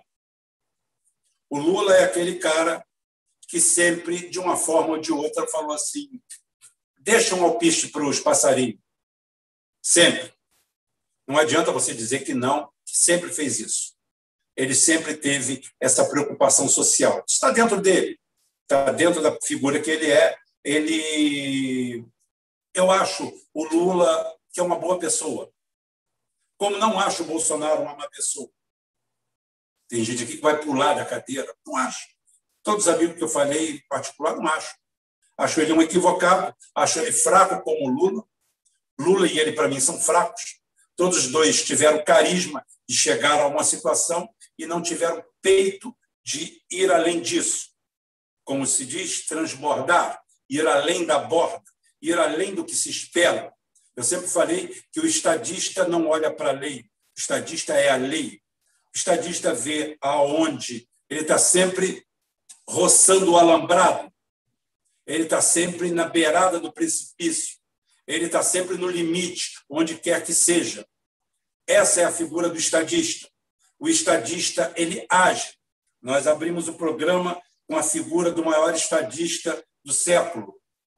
O século 21 é o século de Putin. E até hoje poucos foram como Putin. A capacidade e a velocidade da resposta do Putin aos abalos sociais é uma coisa fora do comum. E a parcimônia, como ele trata a geopolítica, é outra coisa fantástica. É fantástico ver como ele gera e gerencia a geopolítica mundial. Realmente é o grande líder, é o grande homem do planeta. Minha namorada falou, eu falei assim, poxa, eu acho que você namoraria o Putin. Eu falei, não, não namoraria ele. Mas, realmente, se tem alguém que tem que ter uma, que você tem que ter uma admiração fantástica, é pelo Putin. A forma como ele reage. Os outros reagem como você esperaria que reagissem apenas moleques de recado, meninos de recado. O Lula trabalhou assim. A Dilma, não vou nem dizer, a Dilma é uma tragédia tão grande a Dilma é um, uma desgraça tão grande para esse país, é um buraco tão grande na nossa, na nossa vida, na nossa história, que fica difícil a gente mesurar o que é a Dilma. Mas os outros, simplesmente, são todos eles cíclicos. Você tem exatamente, eles fazem exatamente aquilo que você espera que eles vão fazer. Ou seja, nada. Nada. Vão se alinhar a isso, aquilo, aquilo, lá. É, reclamo do Ciro ultimamente. Ciro é um nome que sempre foi tocado aqui, porque tem um potencial, aparentemente tem um projeto, um projeto feito em Harvard, que eu não gosto, que eu não concordo, mas ele tem um projeto. Só que o Ciro, ultimamente, tem se dedicado a ser um bagre africano. Como eu falei ontem, expliquei ontem, o bagre africano é aquele peixe que come isca, mas come chave de fenda, martelo, parafuso, o que você jogar, ele come. E o Ciro Gomes está por aí. É capaz dele acordar agora e daqui a meia hora ele fazer uma postagem no Facebook ah, ou em qualquer lugar, é, concordando com tudo que essa esquerdinha falou de entregar o país para alguém vir aqui derrubar o Bolsonaro. É bem capaz dele fazer isso, ao invés de, de aproveitar um momento histórico e se desligar, deslindar sua carreira, sua trajetória todinha dessa esquerda que está aí, essa esquerda abominável e assustadora. Deixa eu ler mais alguma coisa aqui, por favor.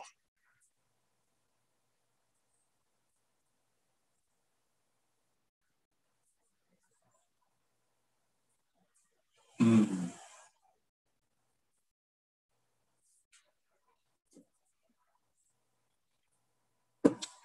O cara aí ontem falou sobre o Haddad, graças a Deus que ele perdoou, perdeu, porque o Haddad teria assinado um pré-acordo com a República de Curitiba, dando plenos poderes àquela Súcia, aquela Malta, aquela Choudra que tem lá. E o Bolsonaro não fez isso, não assinou. Então, ponto, ponto, ponto a favor do Bolsonaro nesse ponto.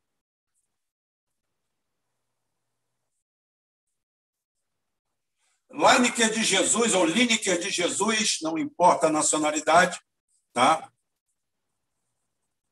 É, pergunta para eu falar sobre o acidente da P-36. Eu teria que fazer só um programa sobre o acidente da P-36. Eu prefiro que aconteça primeiro é, a, a solução da minha, do meu questionamento jurídico dentro da empresa.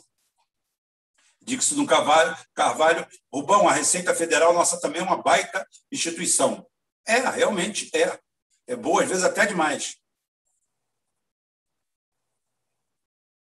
Pedro Costa, que já foi militar, fala que temos que ver que as Forças Armadas estão sucateadas. E o grande homem das Forças Armadas nos últimos 30 anos se chama Luiz Inácio Lula da Silva. Foi o homem que mais aplicou nas Forças Armadas, que mais modernizou, e realmente é, seria uma idiotice um militar ser contra o Lula. Não estou fazendo campanha para o Lula, não. Eu estou falando que dentro disso aí a gente tem que falar a verdade.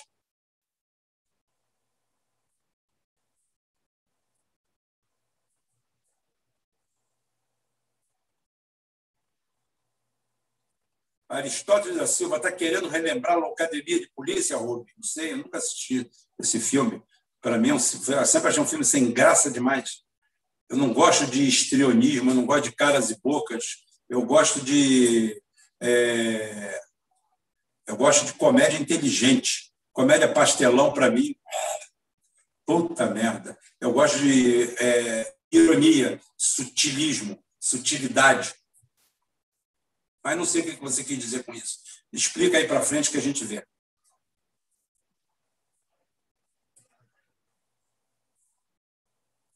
Vamos ver. O pessoal vai destruir. É, o pessoal vai destruir o Brasil de forma indireta, né? O Paulo Brito diz que Ciro é conciliador, mediador, não vai mudar nada. Não, Ciro não é conciliador e mediador. O cara que tem as opiniões do Ciro, que vive brigando com a sombra aí, que mantém é, o estado do Ceará sob jugo forte, sobre pulso forte, quase miliciano, e aqui no Sul vem chamar as pessoas que tentam combater o crime de bandidos, de assassino, ele realmente ele tem um processo muito, é, muito grande para rever na própria cabeça dele. Tá?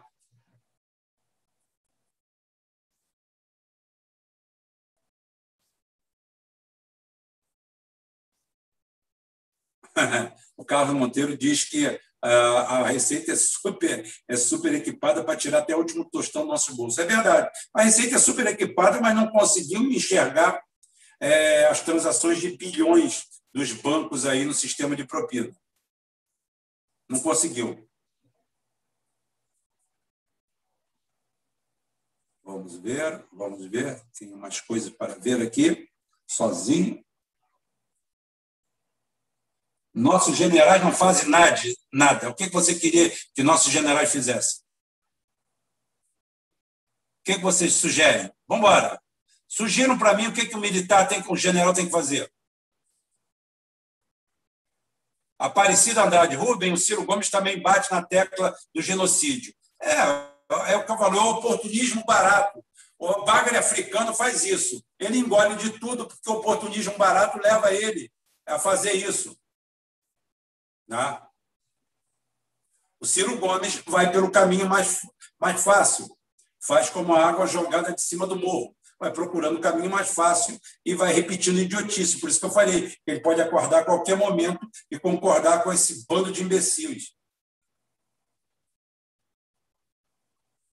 Vera Nunes, já sofremos o golpe de Estado. É, não foi um golpe de Estado, né? Não foi um golpe de Estado.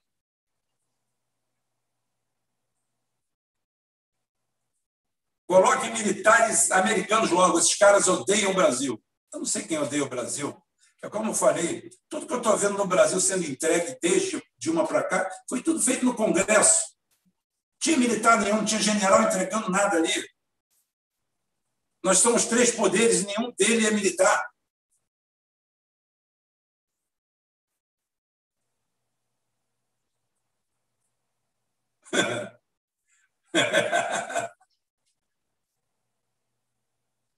É, essa história que os militares mandam no governo é ridícula, é patética, é idiota. São militares ocupando funções de livre nomeação dentro do que preconiza a lei e a Constituição e que qualquer um poderia ocupar esse cargo. Ponto. Só isso.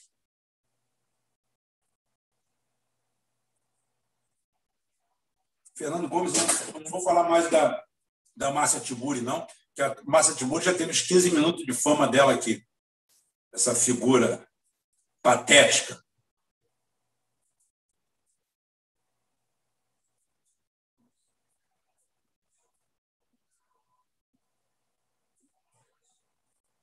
Precisamos de um programa sobre a Síria. Precisamos. Síria, Líbia, tudo isso.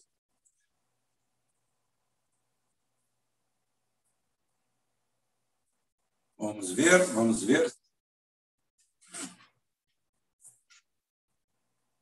Barroso deveria sofrer impeachment de qualquer forma. Isso aí não tenha dúvida. Barrosão deveria sofrer impeachment, assim como uma boa parte aí.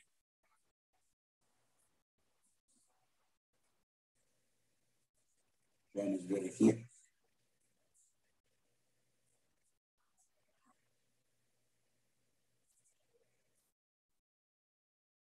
Diego Felipe Rubem, o que você achou do livro do Ciro? Não achei nada. Eu não leio. Luciano Rocha. Rubão, você gosta de Monty Python? Adoro o Monty Python. Ah, a vida de Brian lá, maravilha. Fantástico. Eu gosto disso. Um tem que ser inteligente. Um tem que te botar para pensar.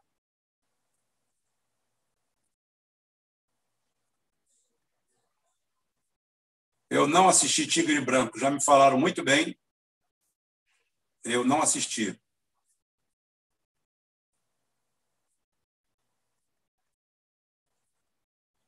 Dilma não peidou Jamilson na, no golpe do Brasil. Ela fazia parte do golpe.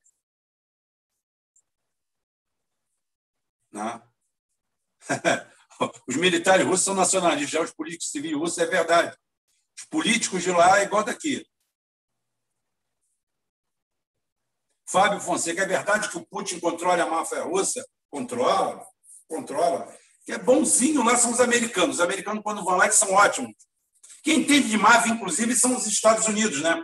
Foram eles que reabilitaram a, a máfia é, na, na Sicília. Eu tenho um programa no Geoforça exatamente sobre isso, mostrando como a máfia nasce de novo, levada pelo exército americano, em 1943.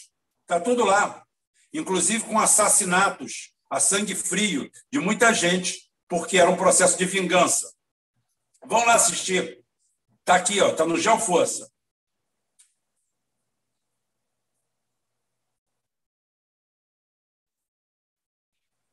Você já assistiu o canal Arte da Guerra do Comandante Robson? Não, não assisti ainda não. É, tá ainda ainda está no purgatório para mim. Ainda está no purgatório. Todo mundo tem falado bem do programa, só que eu sou da época em que eu, ele agora fala o que eu sempre falei. Então, apesar dele ter dez vezes mais público que eu, ter patrocinadores, ter uma série de coisas, eu me considero bem mais elitizado em relação às coisas. Não estou desfazendo o canal dele, não. Tá? Só quero dizer que é o seguinte: as conclusões que ele chegou agora, eu tive desde o meu primeiro programa. Então, ele ainda tem que ajoelhar um pouquinho no alho, no, no, na pedra britada, ajoelhar um pouquinho ali, fazer um pouco de sangue no joelho para eu assistir um programa dele. Tá? Eu, quando posso assistir, eu assisto o Rogério, Anitta Bilian, da o Quintas e não estou tendo mais tempo para assistir nada, não. Não tem. Aristóteles de Souza, não sei quem será o sucessor do Putin. Tá? Não sei. O Putin, o Putin, a Tatiana namoraria o Putin. É, tá, claro. É, nós dois somos convictos, né, Tatiana? Eu e você. Você é convicta, você é convicta como heterossexual, eu também. Daí eu tenho. É, faz muito bem.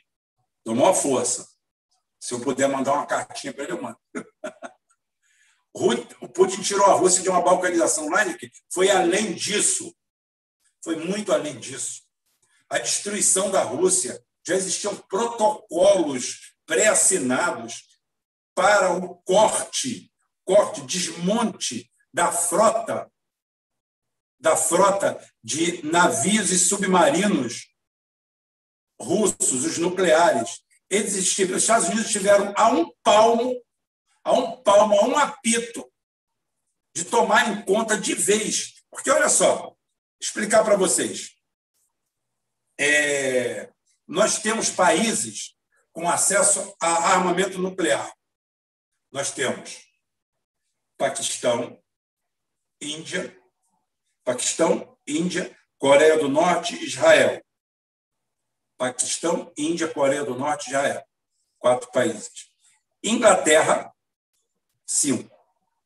França, seis. China, sete. Estados Unidos, oito. Rússia, nove. Contei certo? Vamos embora. Paquistão, Índia, Coreia do Norte, Israel, Inglaterra, França, China, Estados Unidos e Rússia. Todos esses países têm arsenal atômico. Porém, só existem duas superpotências nucleares, que têm 95% de todas as ogivas nucleares do mundo. A Coreia do Norte é uma potência nuclear por quê? Porque a Coreia do Norte é uma resposta é uma resposta da China e da Rússia. É uma resposta da China e da Rússia à Inglaterra e aos Estados Unidos, que deram a bomba atômica para Israel.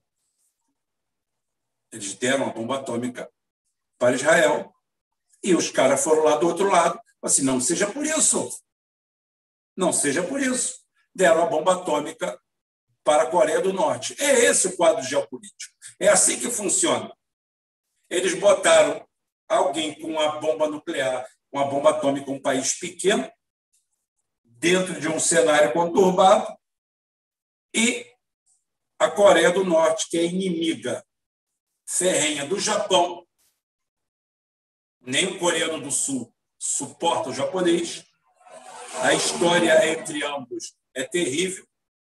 Só no terremoto de 1933, se não me engano, eu não lembro o ano, o terremoto que houve em Tóquio, só naquele dia, naquele final de semana, 30 mil coreanos foram empalados vivos. Para quem não sabe o que é empalamento, empalamento é você pegar um cidadão e sentá-lo num objeto perfuro contundente, é, pode ser uma lança, mas é muito comum se usar uma estaca de bambu afiada e sentar a pessoa ali e esse bambu entra por baixo, tá?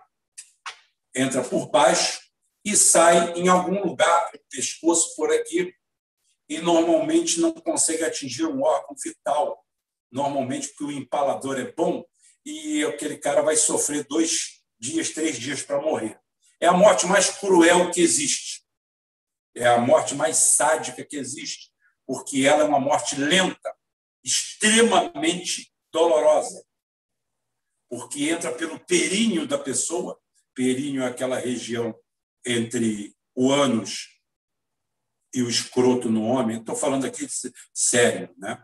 Sério, estou brincando, não, estou falando sério. Às vezes a gente fala sério. Entre o períneo é aquela região que existe ali, entre o ânus e o escroto do homem, ou a vagina da mulher. E a pessoa é sentada em cima daquilo ali, e com o próprio peso vai sendo penetrada, penetrada, é penetrada que eu estou falando, é perfurada, perfurada por esse objeto e o grande empalador é aquele sujeito, inclusive Vlad, o empalador, né? que é famoso lá da Transilvânia, o Conde Vlad, ele era famoso exatamente por praticar esse tipo de genocídio. Então, os coreanos, nem os do Sul, suportam a... ao Japão. Crimes cometidos no decorrer do século XIX e metade do século XX contra o povo coreano fez eles terem ódio. E aí vai lá a Rússia e a China e dão uma bomba nuclear de presente para a Coreia do Norte, que é uma resposta geopolítica no mesmo tamanho para Israel. As pessoas não falam isso porque ou não sabem ou então dormir demais na casa de príncipes é, condes, baronesas e altos agentes da KGB, essa turma toda tirada é, de um romance é, de Casablanca, versão século XXI, da cabeça de alguns jornalistas aí, é, não faz parte do script.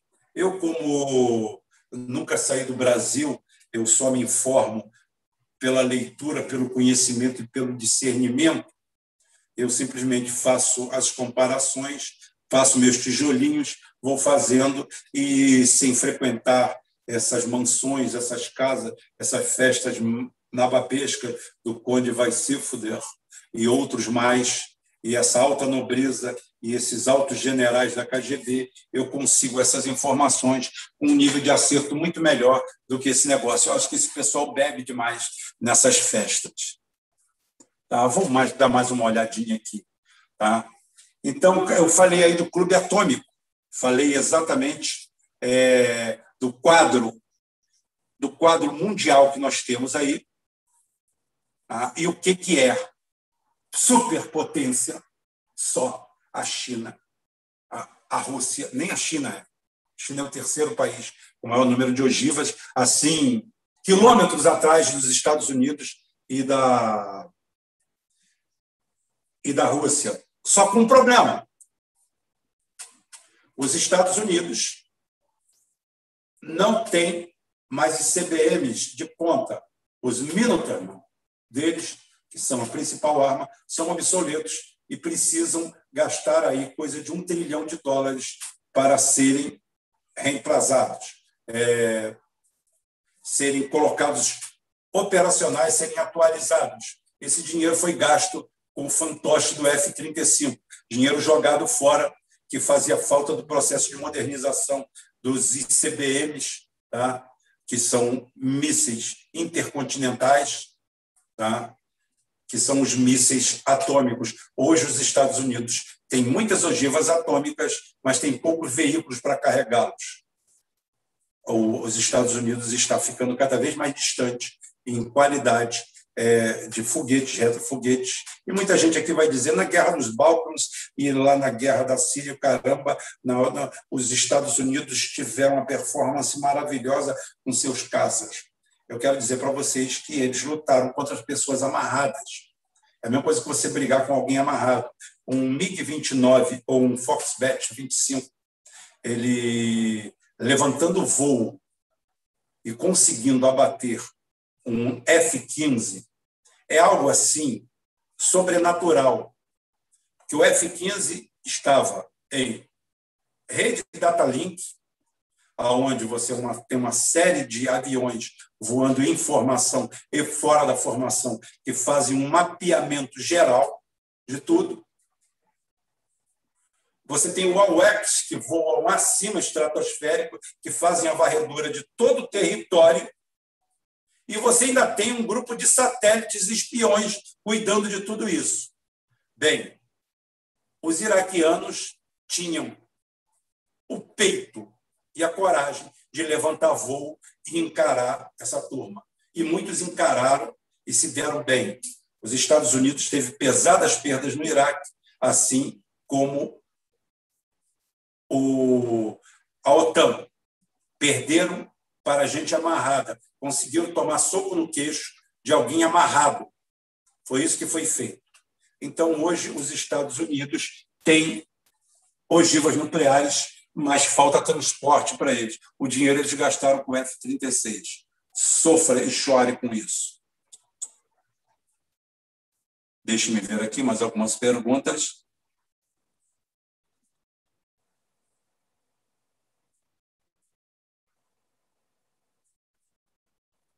Vamos ver aqui.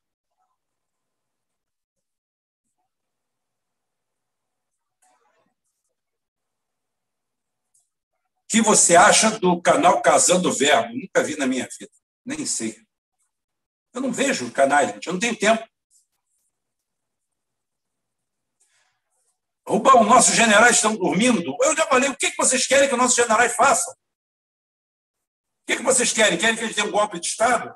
Vão lá na frota da caserna, façam o que a classe média brasileira fez em 64.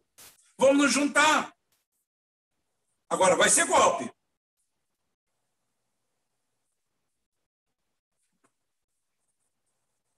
O que você acha dessa galera? Não, eles não estão pedindo intervenção internacional, Celso, por causa do, desse asno genocida. Ele não é asno genocida nenhum. Ele é um péssimo governante, como foi a Dilma. Para com esse negócio de chamar o cara de genocida.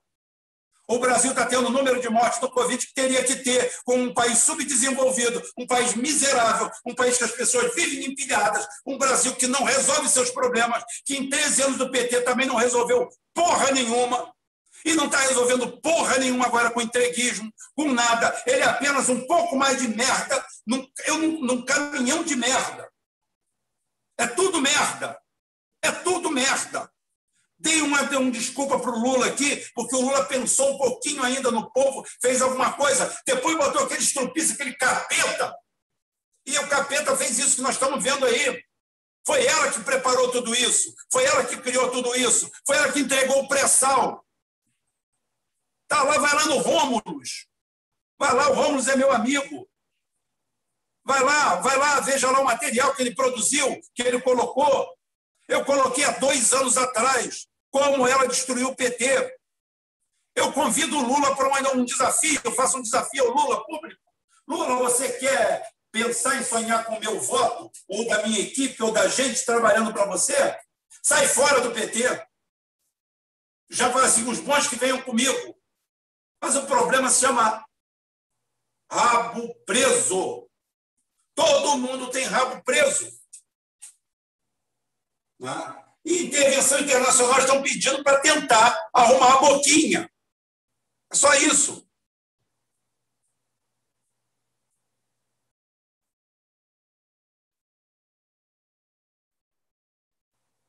A destruição da Rússia foi causada pelo Boris Yeltsin. O Boris Yeltsin também foi um dos personagens. Foi um dos personagens. Tá? É, o Gorbachev está fazendo 90 anos. Como é que gente ruim, o FHC, como é que essas desgraças duram, né?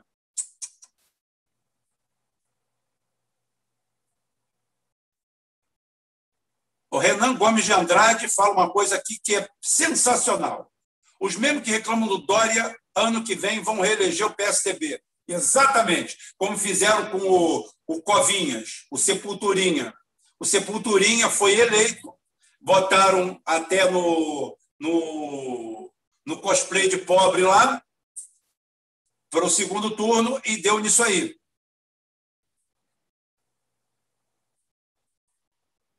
Vamos ver mais aqui.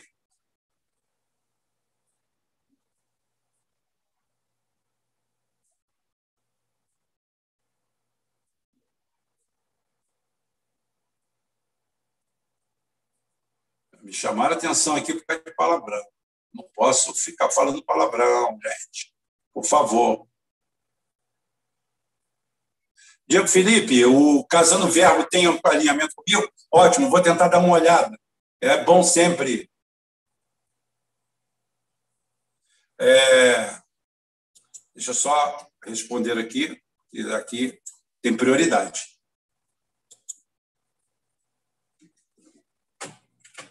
Espera aí, um minutinho só. É, é Vapt Vote. Ela está no meio de vocês.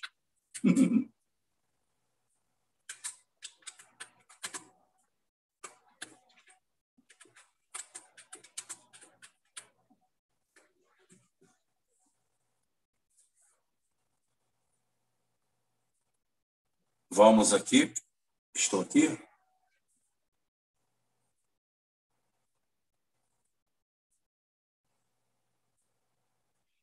Mirtiscoin, por que você acha que o Bolsonaro é legítimo se sua eleição foi roubada do Lula? Se ele é o resultado de um golpe de Estado, houve ou não esse golpe para você? Mirtes, vamos embora. Vamos embora.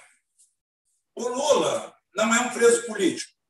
O Lula foi um político preso que aceitou a retórica do sistema.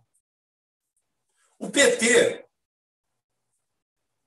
em manifestação contrária e em repúdio ao golpe que se apresentava, fez o quê? Se alijou das eleições? Não. Lançou um candidato, não lançou? Lançou. Ou seja, não corroborou o sistema? Corroborou. Não foi ao segundo turno? Foi.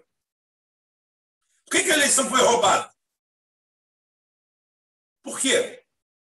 Porque o Lula foi preso? Lula não foi candidato. Lula, antes de começar a perseguição atrás do Lula, que você talvez não saiba, o Lula foi perseguido e apupado ao mesmo tempo. Lula era perseguido, era assim.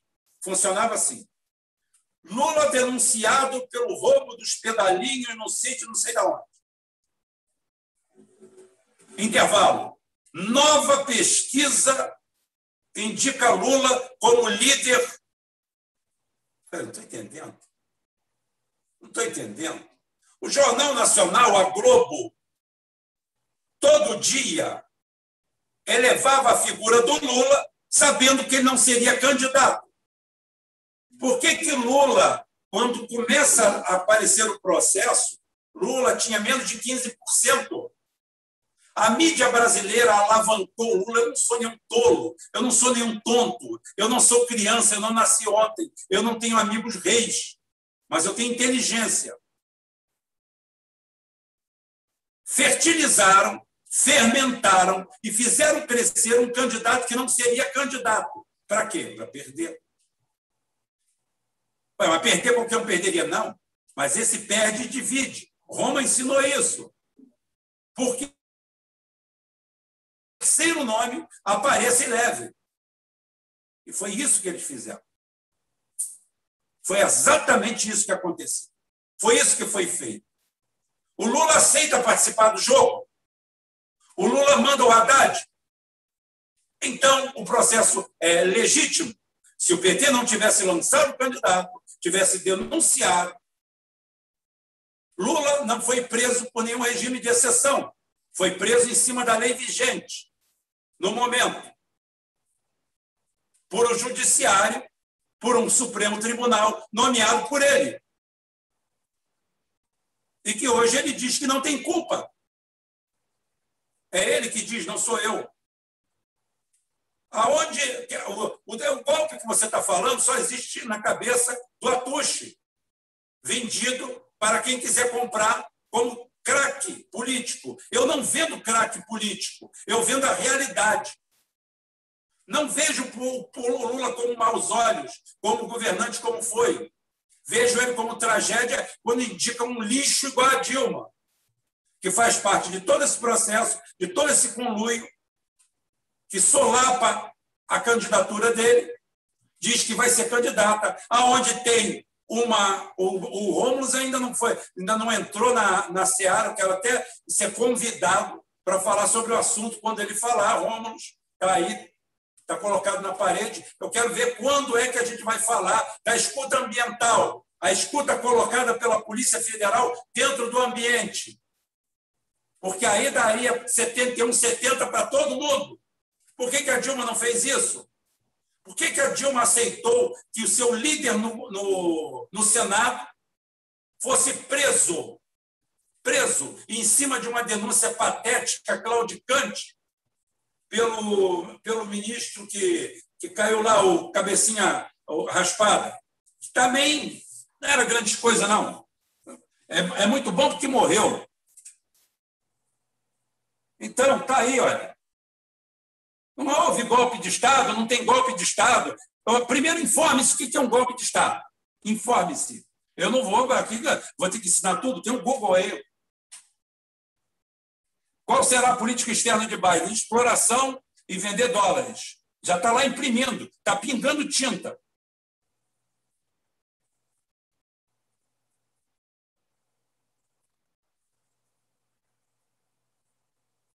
A SpaceX não usa foguetes russos. A SpaceX é, usa os foguetes, tecnologia da NASA. A SpaceX é uma OS, é uma organização igual de saúde para roubar o dinheiro público americano e dividir entre a quadrilha. Ela usa todos os projetistas e engenheiros e faz foguetes de péssima qualidade. Haja vista a desgraça que tem aí. E a NASA usa há 20 anos os foguetes russos para ir ao espaço, assim como os ônibus é, espaciais usavam os DT-180, motores, foguetes russos também. Isso é para ver como a, a Rússia está na frente.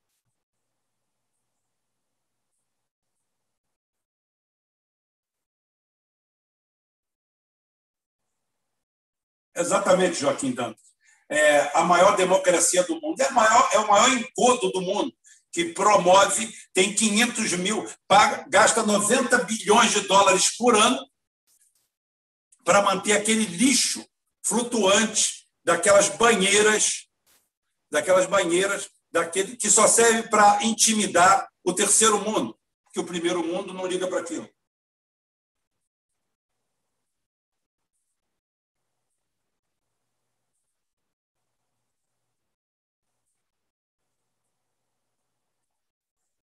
É, exatamente, Luciano. O F-35 é o sonho molhado de todo brasileiro metido a entendedor de armamento militar. Mas o que mais tem aqui é isso. Eu gosto quando eu falo que eu não acredito que o homem foi à Lua e eu sou refutado por gente que não sabe nem como funciona o micro-ondas dele. Ah, o cara vem querer me dar lição.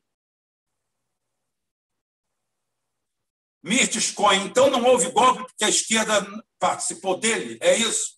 Não houve golpe. Não existe golpe nenhum. Existe gente idiota votando mal, existe gente canalha pedindo votos, existe gente canalha sendo eleito, mas não tem golpe nenhum. Está eu aqui, olha. Eu meto pau, já xinguei o Bolsonaro, já xinguei todo mundo. Até hoje eu só sou punido é, quando a turma do PT, da esquerda, me denuncia no Facebook. Mas Facebook não é, não é relógio de nada, não é doutrina de nada, não é termômetro de nada. Não houve golpe. Esse golpe existe no corredor do pessoal. Né? existe no corredor dessa esquerdinha, esquerdinha marxista, tá? doente, falando merda.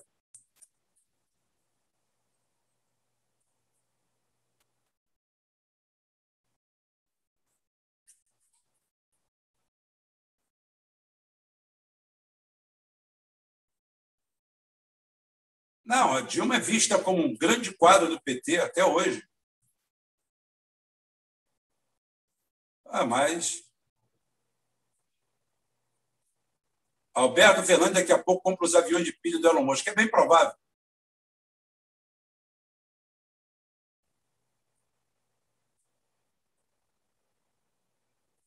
Deixa eu ver aqui.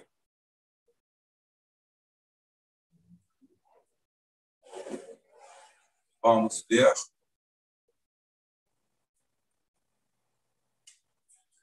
João Canas, o que você está falando é exatamente o que eu preguei na época e larguei o Lula por causa disso. O Lula deveria, teria ter deslegitimado o golpe, pedindo asilo político num país, tá? na Rússia, na China, e de lá apoiado até o Haddad mesmo. Bem que o Haddad venderia o Brasil mais rápido que o, negócio do o. Mas era isso. Se tem um golpe, vamos denunciá-lo.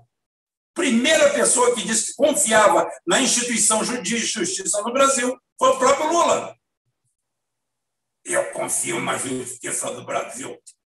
Eu confio. Se o Sérgio Moro amanhã o senhor vai ser. Se eu, sou, se eu estou no lugar do Lula, naquela audiência com o Sérgio Moro, eu saio dali preso por desacato. E falava para ele, na cara dele, que ia botar o povo que estava lá fora para derrubar aquela, aquele lixo ali, aquela farsa. Que ninguém é capaz de chegar na minha cara se eu não tenho, se eu não comprei, se eu não comprei apartamento, se eu não tenho o rabo sujo, se estão inventando mentira dos meus filhos, se estão inventando mentira minha, se eu estou limpo, ah, meu amigo, eu com a verdade do meu lado, o sujeito na minha frente pode ser juiz, pode ser o cacete. Ainda mais o Lula. O Lula, líder de milhões, era para botar o dedo na cara, chamar ele de moleque, moleque, safado, sem vergonha. Aí não pode fazer isso. Não pode por quê?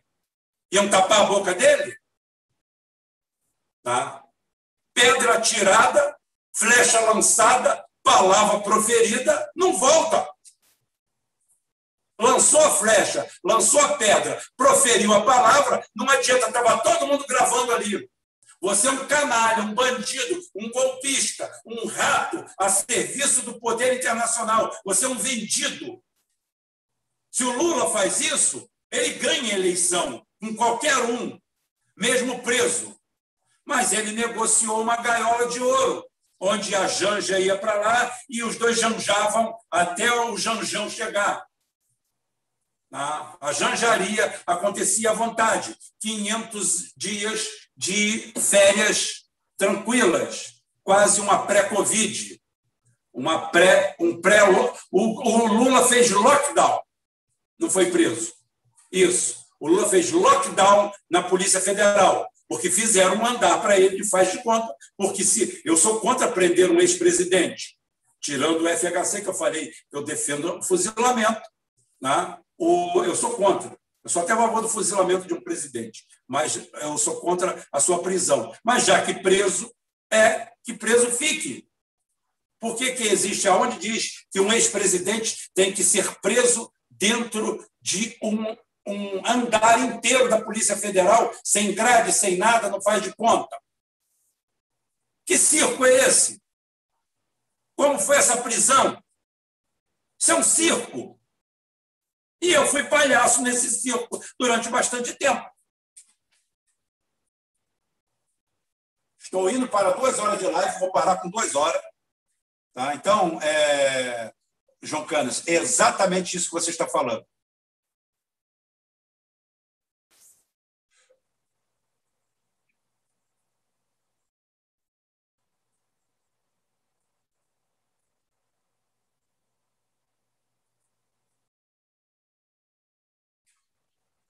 Lauro F. Poli, SU 57. Vamos mandar os Estados Unidos comprar os SU, estão à venda já. Pelo menos funcionam. Verdade, o Ciro falou que queria levar o Lula para uma embaixada. O Lula não queria ir para embaixada nenhuma. O Lula queria fazer aquele papelzinho dele. Letter Trusted on the Bright, Ciro fez com o Gurgel imperdoável. Não sei, a história é longa, mas o momento é outro. Né? Rubem, tente uma live com o comandante Farinazzo do canal Velho. Sempre, perfeitamente. A gente tenta.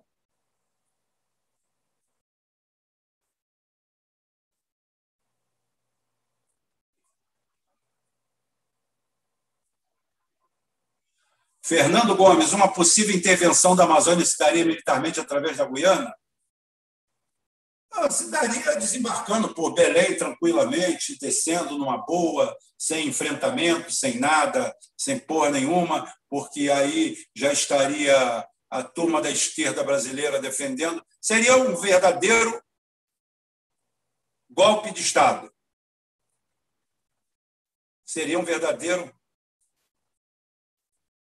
Bitcoin, a maneira que Moro foi enaltecido pela Globo era típico de golpe. Não, tipo, é, é, típico de golpe era a Dilma, a Dilma permitir tudo isso acontecer embaixo de suas barbas ou outras cositas.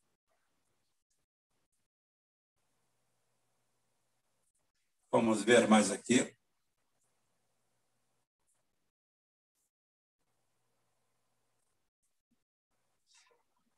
Bitcoin, houve um golpe no Brasil porque você cismou que teve um golpe no Brasil. Então fica com o seu golpe. Porque, olha só, o pior burro é aquele que não quer aprender. Desculpe, tá? E a, a, o, o pior cego é o que não quer enxergar. Inclusive, existe uma história em torno disso aí, que seria a cegueira, né? E o que, que da onde vem o ditado o cego disse que um, no século XVII foi feita a primeira operação oftalmológica e o cara voltou a enxergar. Ele viu um mundo tão ruim em volta dele, que ele pensava tão bem, que ele mandou é, rebentar os olhos dele de novo, que ele não queria enxergar. Então, disse que o pior cego é aquele que não quer enxergar.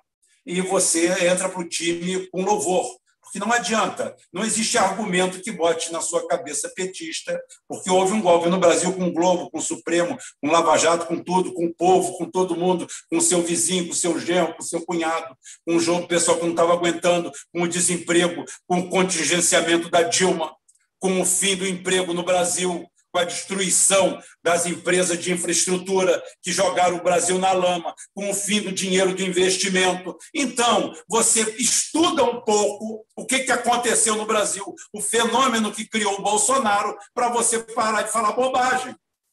Se houve um golpe, então é o seguinte: você esqueceu Lula, esqueceu Dilma, escreveu PT, esqueceu todo mundo. Aí sim, a hora que você botar isso, a gente vai chegar a alguma conclusão.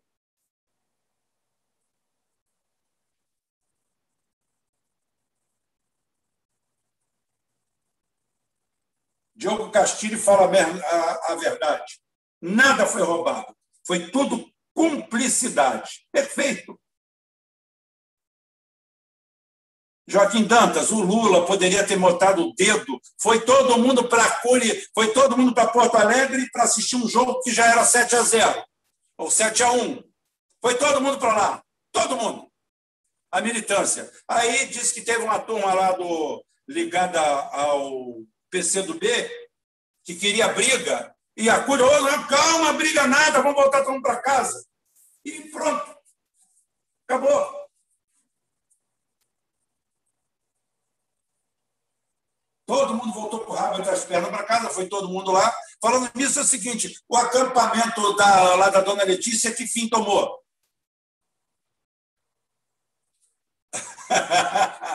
me termina a live porque quero assistir o BBB. Porra, grava o BBB, cara. Não deixa de assistir. Não, de, não deixa de assistir, não. O nosso, o nosso, é claro.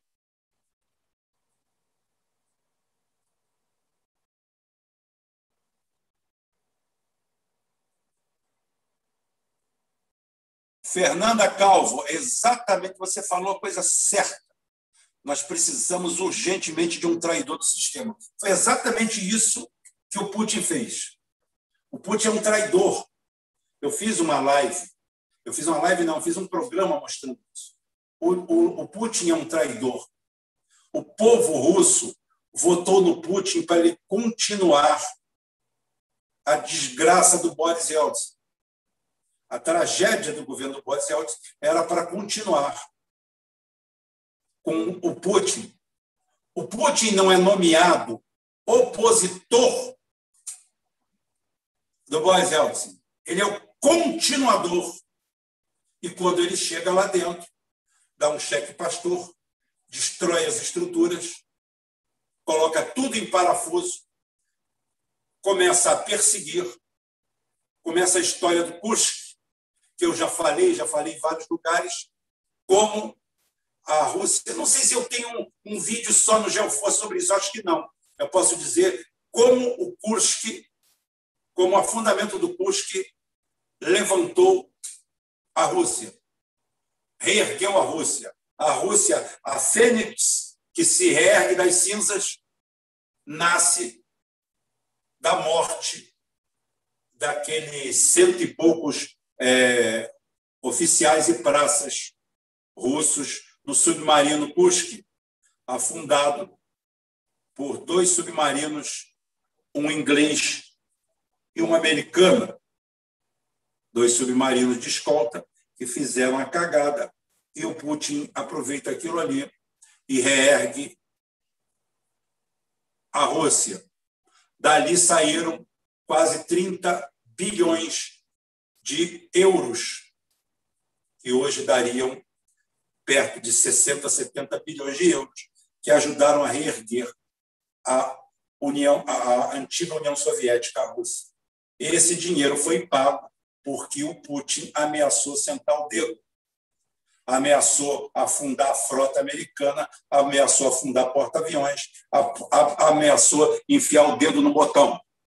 E ele veio a público, deixou os, os caras morrerem lá embaixo, os últimos, e foi o que foi feito, porque foi feito o que era necessário ser feito. Ser estadista não significa ser bonzinho ou ser a melhor companhia para uma cerveja ou um churrasco. Sempre falei isso. Sempre falei isso. Cuidado que o estadista ele visa e pensa em outra coisa. Ele pensa diferente. A visão dele do mundo é outra e tem que ser. Vamos viver?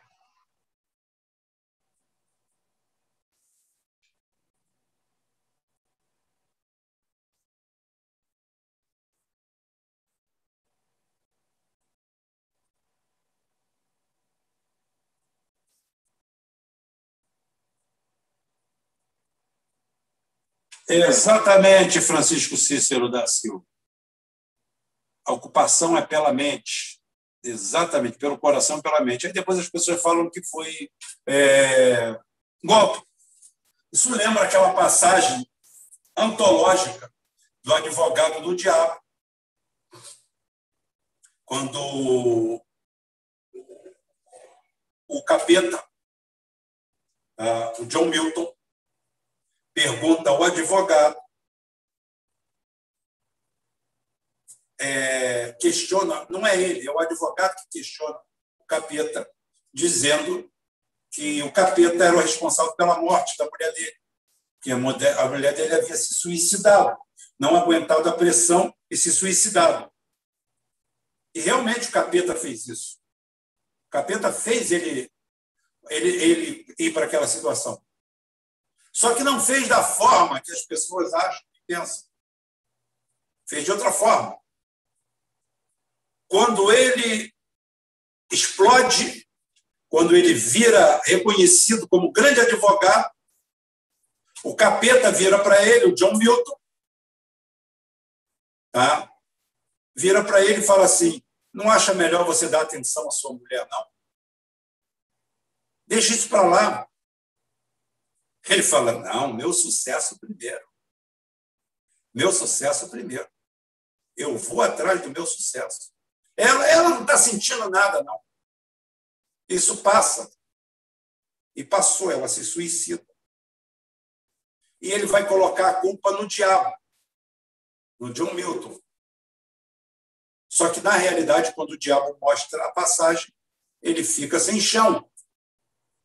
Ele fez parte daqui. Ele nem sabia, nem reparava. Ele se colocou tanto como vítima que ele achou que não que era vítima mesmo. E não era. Ele era parte ativa daquilo tudo. Então, as pessoas participam dos processos e depois, quando eles dão errado, falam assim: eu não tenho nada a ver com isso. Mas tem. Tem. Puxa aquela memória que tem.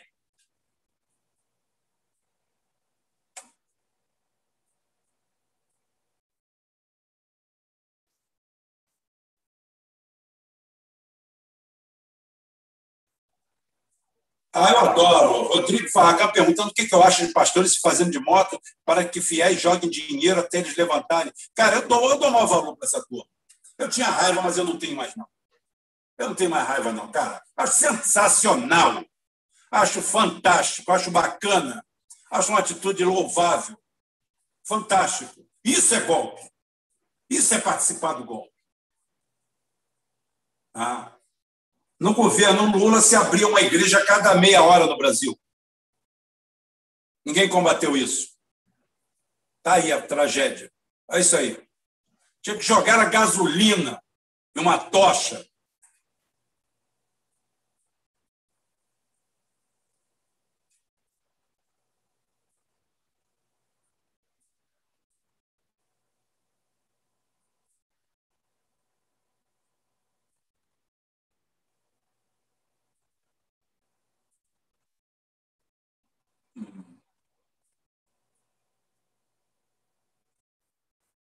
Deixe-me ver se tem mais alguma coisa aqui.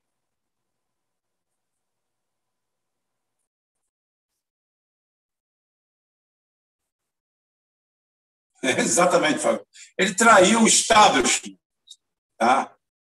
Ele traiu o establishment. Ele fez exatamente o contrário do que acharam que ele ia fazer. O Putin não avisou o Bush sobre o 11 de setembro, porque o 11 de setembro foi feito pelo Bush. Então, ele não poderia avisar. Ele disse que sabia. Ele sabia o que aconteceu no 11 de setembro. Inclusive, dizem que existem gravações, gravações e interceptações de tudo isso. Mas o, o Putin é tão genial que ele tem combustível para atacar fogo no Ocidente, mas ele não taca, porque não interessa. Não é isso o diferencial. Não é esse o diferencial. Ai, peraí.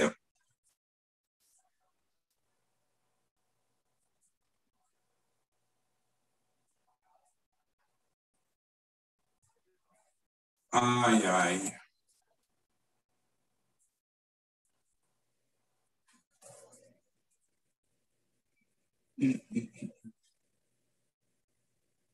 Espere-me aqui.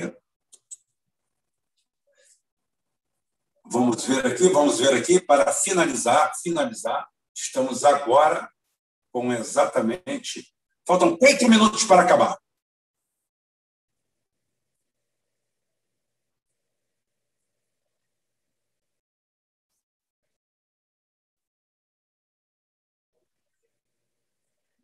Gente, quero convidar vocês todos para quinta-feira, talvez às nove horas da noite, talvez um pouco menos, não sei ainda o horário, vou rodar a vinheta, vou colocar o convite nos dois canais, vou fazer um videozinho de convite nos dois canais, vou separar o vídeo, vou, vou divulgar, porque quinta-feira nós temos a live mais importante desse período. Tem que entrar em contato com o Felipe Quintas, tá? com o professor Carrasco, sobre o reset global, mas não como reset global, como o que se esconde por trás de tudo isso.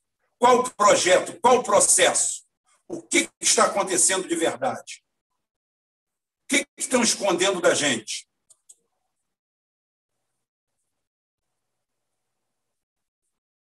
O que está por trás disso tudo? Aonde querem chegar?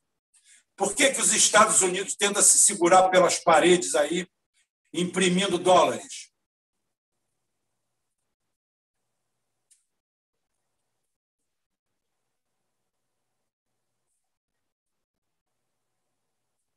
Estou aqui lendo aqui um, um, like, um, um, um linkzinho que eu recebi aqui do meu amigo, do nosso amigo Wagner. Tá? Figuras como o Elias Calil Jabur coloca figuras como Leonardo Boff e Márcia Tiburi pedindo intervenção externa no Brasil é prova de onde pode levar o movimento recente de intelectuais de esquerda que pregam o ódio e a vergonha da nossa história a eles, nação e Estado são categorias conservadoras de análise. Triste. Perfeito. Fazer o que Elias Khalil Jabur? É isso aí. É essa a grande verdade.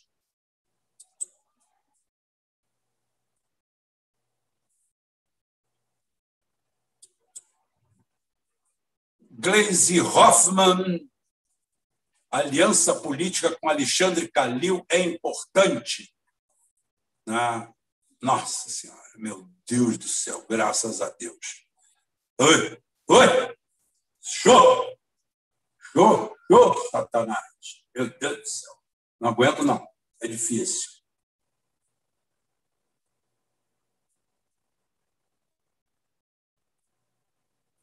Vamos ver aqui mais.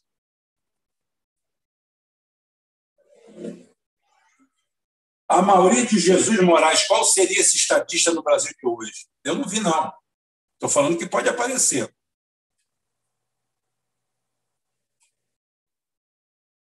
Advogado Diabo, o único filme de Keanu Reeves que o Rubem gosta, é verdade. Tá? Eu gosto da mensagem. A mensagem dela é precisa. Aquilo é um estudo sobre a mente humana, sobre a incapacidade do homem é, de mesmo. Outro dia eu vi um filme meio tolo, meio tolo. Eu quero lembrar qual filme que foi. Foi na Netflix, acho que sim. Ah, eu vi um filme meio tolo, mas foi muito engraçado a cena, porque o cara entra na casa do sujeito que é suspeito de matar, é, de cometer assassinatos, e ele, quando sente que o cara está chegando na casa, ele foge, ele sai da casa. Ele sai da casa, ele consegue sair da casa. Mas ele cai assim num barranco, e a casa é um gramado, um jardim, e o cara sai da casa dele e olha o cara, e olha o cara caído, e fala: O que você está fazendo aí? Ele fala: Não, eu estava caminhando depois do almoço, da janta, estava caminhando, passei aqui, tá? E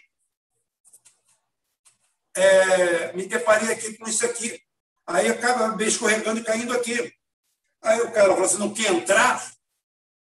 Aí, na mesma hora, eu pensei assim, porra, o cara é louco de entrar na casa do sujeito, depois do que ele viu, do que ele passou, do que ele começou a compreender que o cara é o culpado. Vai entrar, perdeu a graça o filme. E o cara entra. E chega lá, é manietado, é preso, o caramba, Aí eu já estava desistindo do filme quando vem a parte mais legal. O cara que prende ele, que é o assassino, fala assim: o que, que são as convenções sociais? Né? Você tinha tudo para fugir, para ir embora, para não estar tá aqui. Mas você, por uma vergonha de uma questão social, de não ficar mal, não se sabe com que ou com quem, você ficou sem jeito e entrou aqui dentro e agora está aqui amarrado, pronto para morrer, né? pronto para ser aberto vivo. E ali começou a fazer sentido, porque efetivamente não tinha falhado ao diretor a visão que aquilo seria uma tolice. Mas o cara cometeu, cometeu aquela, tolice, aquela tolice de livre-arbítrio, para não ficar mal. Ou como eu vou ficar com fulano, quando naquela hora o que deveria falar mais alto era o instinto de sobrevivência. Fala, pelo amor de Deus, eu estou fora, eu vou ficar mal, dane-se, mas eu estou vivo. Mas isso acontece. Isso acontece. Para se obedecer é, convenções sociais, muitas vezes as pessoas colocam o pescoço na, na guilhotina. E isso que aconteceu. Deixe-me fechar aqui, olhando o finalzinho, para a gente encerrar essa live de hoje.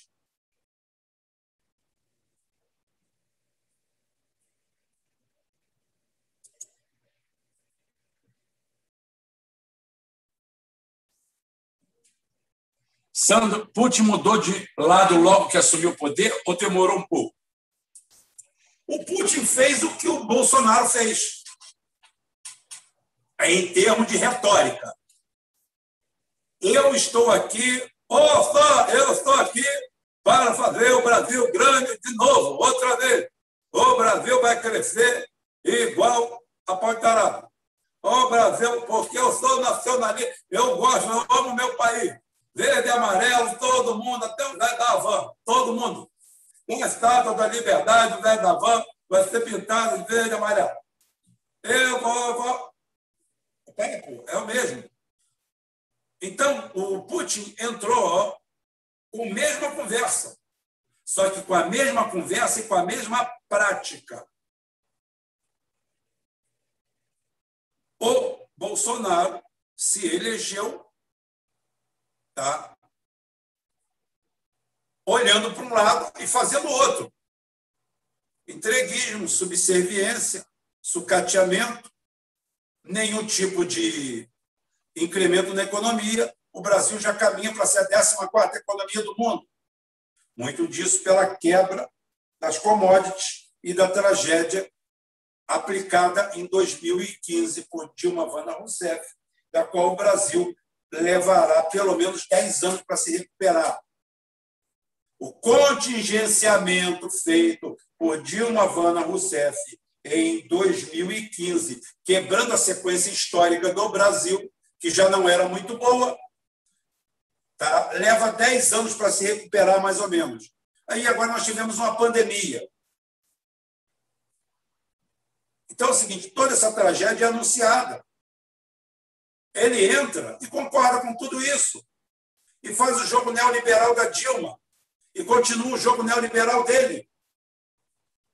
Então, quer dizer, ele fala uma coisa e acaba fazendo outra.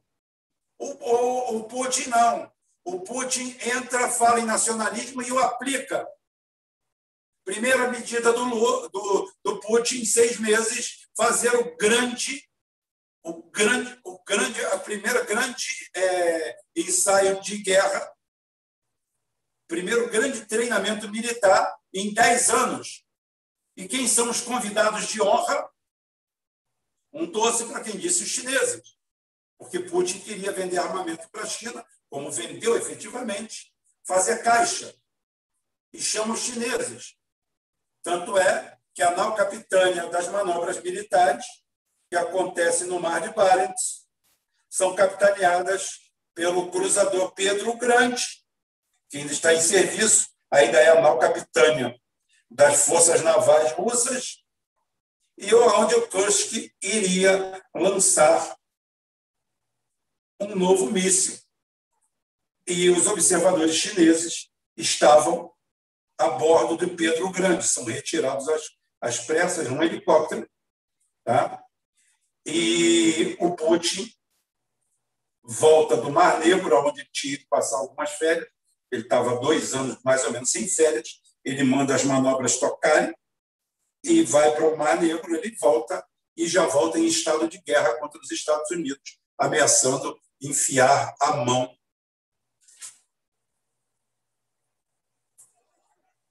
enfiar a mão no botão nuclear, e para isso o Ocidente lhe dá 30 bilhões de dólares de, de euros a fundo perdido. Essa é a verdadeira história, e essa você vai escutar aqui. Em outros lugares é bem difícil você escutar. Tá?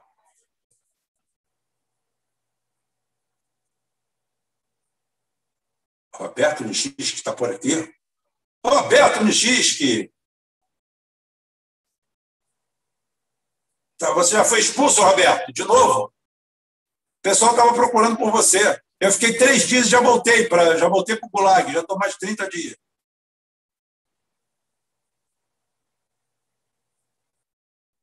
Diogo Castilho, você tem que contar essa história do acampamento Maria Letícia. Vamos marcar aí, viu?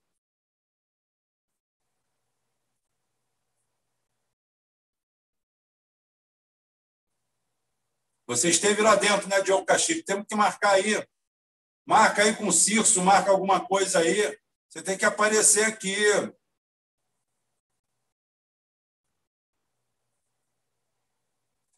José Eduardo Camargo, a aliança militar da Rússia com a China, que é fruto, começa nessas manobras do Mar de Barents, tá? É, a gente tem que fazer um programa só sobre isso. É muita coisa.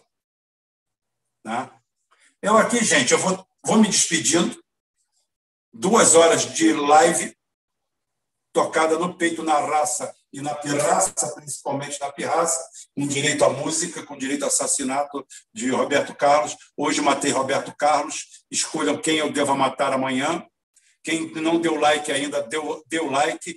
Quem ainda não assinou, assine. Quem não assinou, e, e, quem assinou o canal. E quem não fez nada disso, faz o favor de pegar e compartilhar o link disso aqui nas suas redes porque a gente tem que começar a disseminar a verdade. Não adianta a gente ficar mentindo para a gente mesmo. É uma, é, uma, é uma tolice, é uma burrice e a gente não vai a lugar algum. Aqui ninguém é contra nada, nem ninguém é a favor de ninguém. Tá? Ô, Lumena, o problema não é ter Big Brother na Rússia, eu nem sei se tem. O Big Brother é uma criação daquele é, aquele estúdio, é um estúdio holandês que produz esses programas. O problema é que nos outros lugares, isso daí é um subprograma de quinta categoria. Aqui prende a audiência nacional. Tá? Tem lugares que pararam, parou porque ninguém mais assiste aquela porcaria. Tá? A verdade é essa. Quero agradecer ao Circo aí e ao Rafael, que acho que foram os nossos mediadores hoje aí. Cício, Rafael, um abraço. E a todo mundo aí que participou. Tá? Qual o papel da CNN no Brasil? O papel da CNN no Brasil o mesmo papel da CNN em qualquer lugar do mundo. Tá? É o mesmo de todo. Fazer o trabalho do Deep State. Rafael Cardoso, falar sobre o que está acontecendo no Paraguai. É aquele negócio. Vou ver se a durante a semana eu faço um programa só sobre isso aí. Tá? Escoar dólares através de criptomoedas. A, a criptomoeda é uma farsa maravilhosa que vai dar muita dor de cabeça e vai fazer muita gente voar sem asa. Não. O reset não passa só de um calote global, tem muito mais coisa. Ele não é só financeiro, tem outras coisas.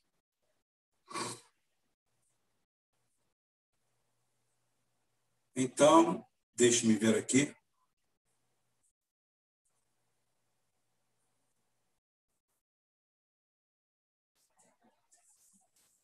É, o José Garcia, realmente, quem mais se opõe ao Putin é a esquerda. A Rússia dos anos 90 foi uma coisa maravilhosa, um negócio absurdo. É, se a gente vê, a, a, a, o Putin já deve ter salvo mais de um milhão de pessoas, porque a Rússia, no, no, final dos anos 90, no começo dos anos 2000, o nível de assassinatos na Rússia era maior que no Brasil. E hoje tá, caiu dez vezes, pelo menos.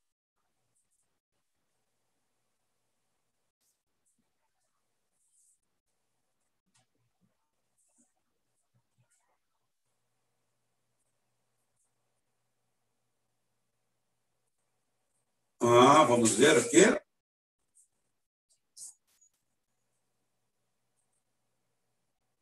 Eu acho, Fernanda Calvo, que o nosso submarino russo é a Amazônia. A Amazônia é o nosso. Tá?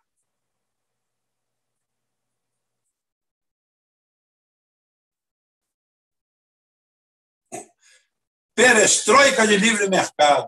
Acabei de receber aqui do Caio Castro. Isso fica para amanhã. Guru financeiro de Bolsonaro planeja perestroika de livre mercado. O negócio do cara é destruir o Brasil e ninguém faz nada. Meu Deus do céu. Gente, eu vou terminando por aqui. porque eu tenho que dormir.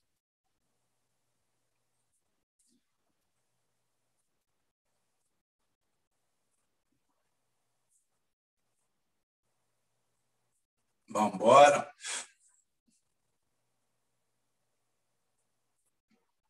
Por que Dilma baixou a taxa de juros dos bancos? Dilma não baixou a taxa de juros de banco, não, cara. A taxa, a taxa Selic na Dilma foi para 14,25% em 2015. O abaixamento foi antes.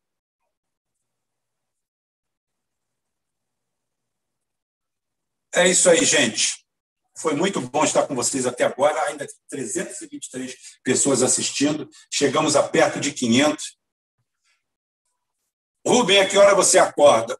Eu acordo depois de dormir. Não estou sendo, não estou sendo irônico, não. É verdade. Eu às vezes eu durmo quatro horas. Eu não consigo dormir mais do que cinco horas. Eu durmo às vezes três horas e acordo. Então acordo depois de dormir. Se eu for dormir daqui a uma hora, tá? aí às vezes, quatro horas da manhã eu acordo. Cinco horas e acordo sem sono. Acordo bem, numa boa. Por isso que eu, quando eu falo, eu estou sendo grosso. Falar assim, ah, eu acordo depois de dormir. Mas é verdade. É, é difícil, é raríssimo eu dormir é, cinco, mais de cinco horas. Muito raro.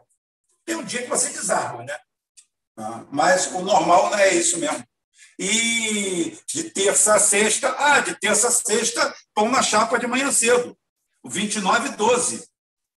29 minutos, minutos de análise e 12 minutos de propina. Isso vai ter a semana que vem, de terça a sexta, direto. Essa semana eu não sei quem vai fazer comigo. Se não for ninguém, eu faço sozinho. Não tem problema. Vamos agora é o seguinte, só para fechar. Like quem não deu like, inscrição em quem não se inscreveu, tá? e compartilhamento nas suas redes de quem ainda não compartilhou. Compartilhe, passe para frente, que a gente vai tentar. Rubem, é ruim dormir em plataforma no mar? Cara, eu nunca dormi tanto e tão bem quanto em plataforma no mar. Cara, era o meu lugar, de dia ainda. Gostava de dormir de dia. Eu ficava sozinho no camarote, sempre dormi bem demais. Eu dormia melhor na plataforma do que em casa. Eu nunca tive medo. Eu sempre senti que não era ali que eu ia morrer. eu sempre senti que eu ia morrer em outro lugar. É... eu não sei onde eu vou morrer, mas eu sei aonde eu não vou morrer. Isso aí eu tenho certeza. Onde eu vou morrer, eu não sei. Agora, onde eu não vou morrer, eu sei também. Aonde vou morrer, eu não sei. Agora, aonde eu não vou morrer, eu sei.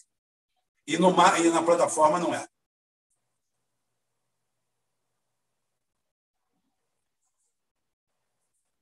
É isso aí, gente. É, eu acho que é o suficiente por hoje. É, não seria tão suficiente, eu poderia ficar mais tempo, mas todo mundo tem o que fazer. Estamos indo para as 23 e 27. Segundo a minha contagem oficial, estou com 2 horas e 17. É, não, não tem, Marcelo. Não tem plataforma, não tinha motoqueiro com escape aberto. Mas de vez em quando tinha um batistaca cravando um condutor de, de 30 polegadas no fundo do mar. É, 30 polegadas. 20, 20, 13, 13 oitavo, 9, 5 oitavo, 7 polegadas. É a perfuração padrão nossa é 20 polegadas, 13, 3 oitavos, 9, 5 oitavos e 7 polegadas. Isso e o condutor é de 30. Isso é uma plataforma fixa. Tá?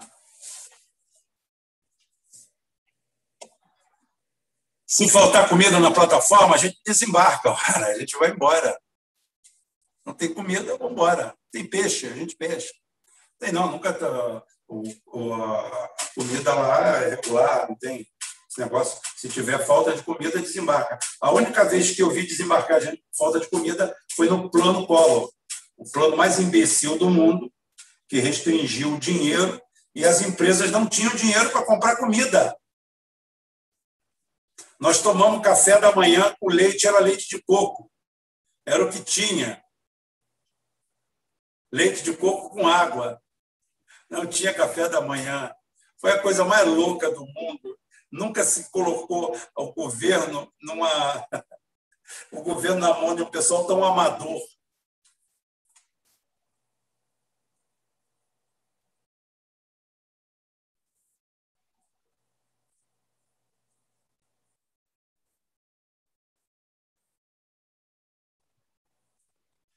É, Mauri, condutor, condutor é, quando você tem uma plataforma fixa e você vai perfurar um poço de petróleo ou fazer a completação dele, você tem um tubulão que vai lá da árvore de Natal seca. A árvore de Natal é o conjunto de válvulas que regula a produção de petróleo num poço. As árvores natais elas são ou a NM ou a NS. No mar, você tem a maioria da Petrobras hoje, 90% delas são ANM. São árvores natais molhadas. As árvores natais secas. A árvore natal seca ela é colocada e montada em cima de um tubulão de 30 polegadas. Tá? Você bota 25,4 milímetros vezes 30 e você vai saber. 2,54 centímetros tem cada polegada, ou 25,4 milímetros. Tá? Multiplicado por 30, você vai saber qual é o diâmetro do tubulão de 30 polegadas. E ali dentro desce o tubo de, de o, o, a jaqueta de produção e depois o tubo de produção, tá? que é de 3 polegadas e 4 polegadas. É, isso aí. É, 3 lá embaixo, é, depois 4. 4, é, é 4. Mais ou menos isso.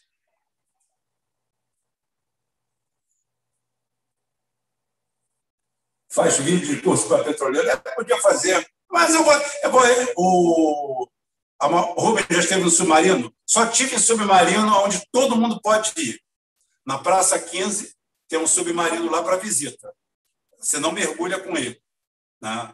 Mas tem, uma, tem um destroyer, tem uma. Eu, inclusive, eu recomendo, quem é do Rio de Janeiro ou de perto, é, existe um passeio dos fortes que custava ninharia 15 reais. Tem um, tem um rebocador de 1911 que foi reformado no Arsenal de Marinha, no Arsenal de Marinha, que faz um passeio que sai da Praça 15, vai até Niterói, tem um guia turístico, faz o, o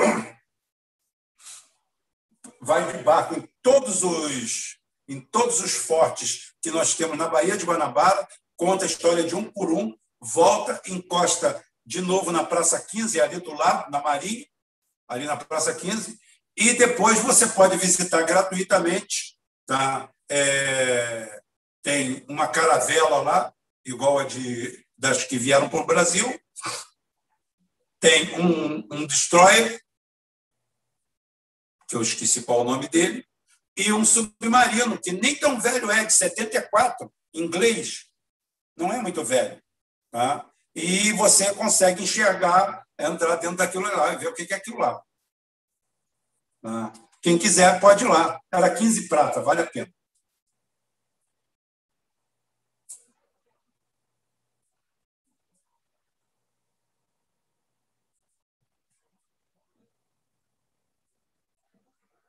Ah, vamos ver aqui.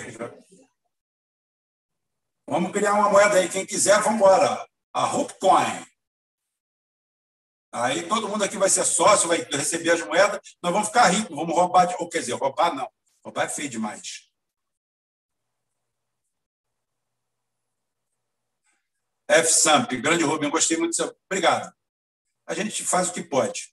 É o que eu falei, o que a gente não sabe, a gente inventa. Aí vai dar certo. É um classe Oberon inglês, é esse mesmo, Sérgio. É da classe Oberon, ele é de 74, se não me engano.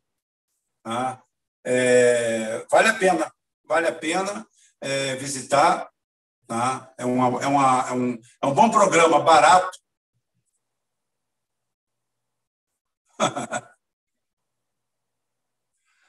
José Brunner, homem, você conheceu a Dilma nessas viagens na plataforma? Não, porque a Dilma acho que nunca foi numa plataforma na vida. Se foi, foi apenas como parasita.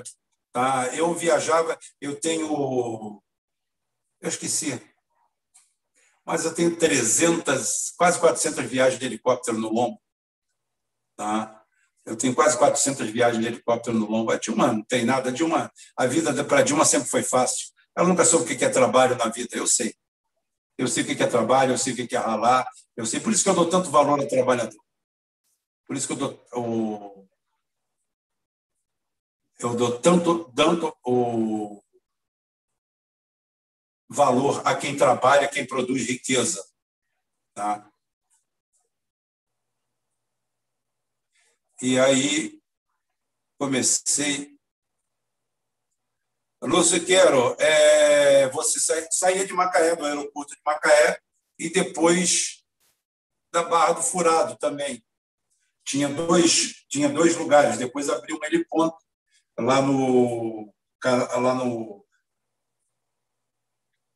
na Barra de São Tomé, né? Barra do Furado, e a gente saía de um ou de outro, de acordo com o local. Eu viajei desses dois lugares. A maioria de Macaé. A maioria de Macaé. De Macaé, viagem média para as plataformas em torno de 50 minutos de voo, porque tem algumas da área sul muito pertinho, que dão 35 minutos, mas tem uma, uma que dá um, uma hora e vinte. E o, mais, o maior tempo que eu fiquei foi numa greve. Eu fiquei voando durante seis horas até chegar em Macaé. A aeronave teve que parar. Existe, existe plataforma que reabastecem a aeronave. Eu peguei essa aeronave chamada aeronave de transbordo e levei mais de seis horas para chegar em Macaé. Cheguei à noite, mas cheguei.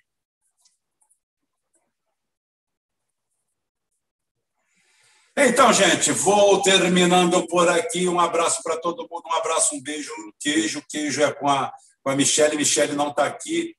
Estou saindo até amanhã. Amanhã tem programa. E terça, quarta, quinta, sexta. Terça, quarta, quinta e sexta tem pão na chapa 29 e 12. Fui!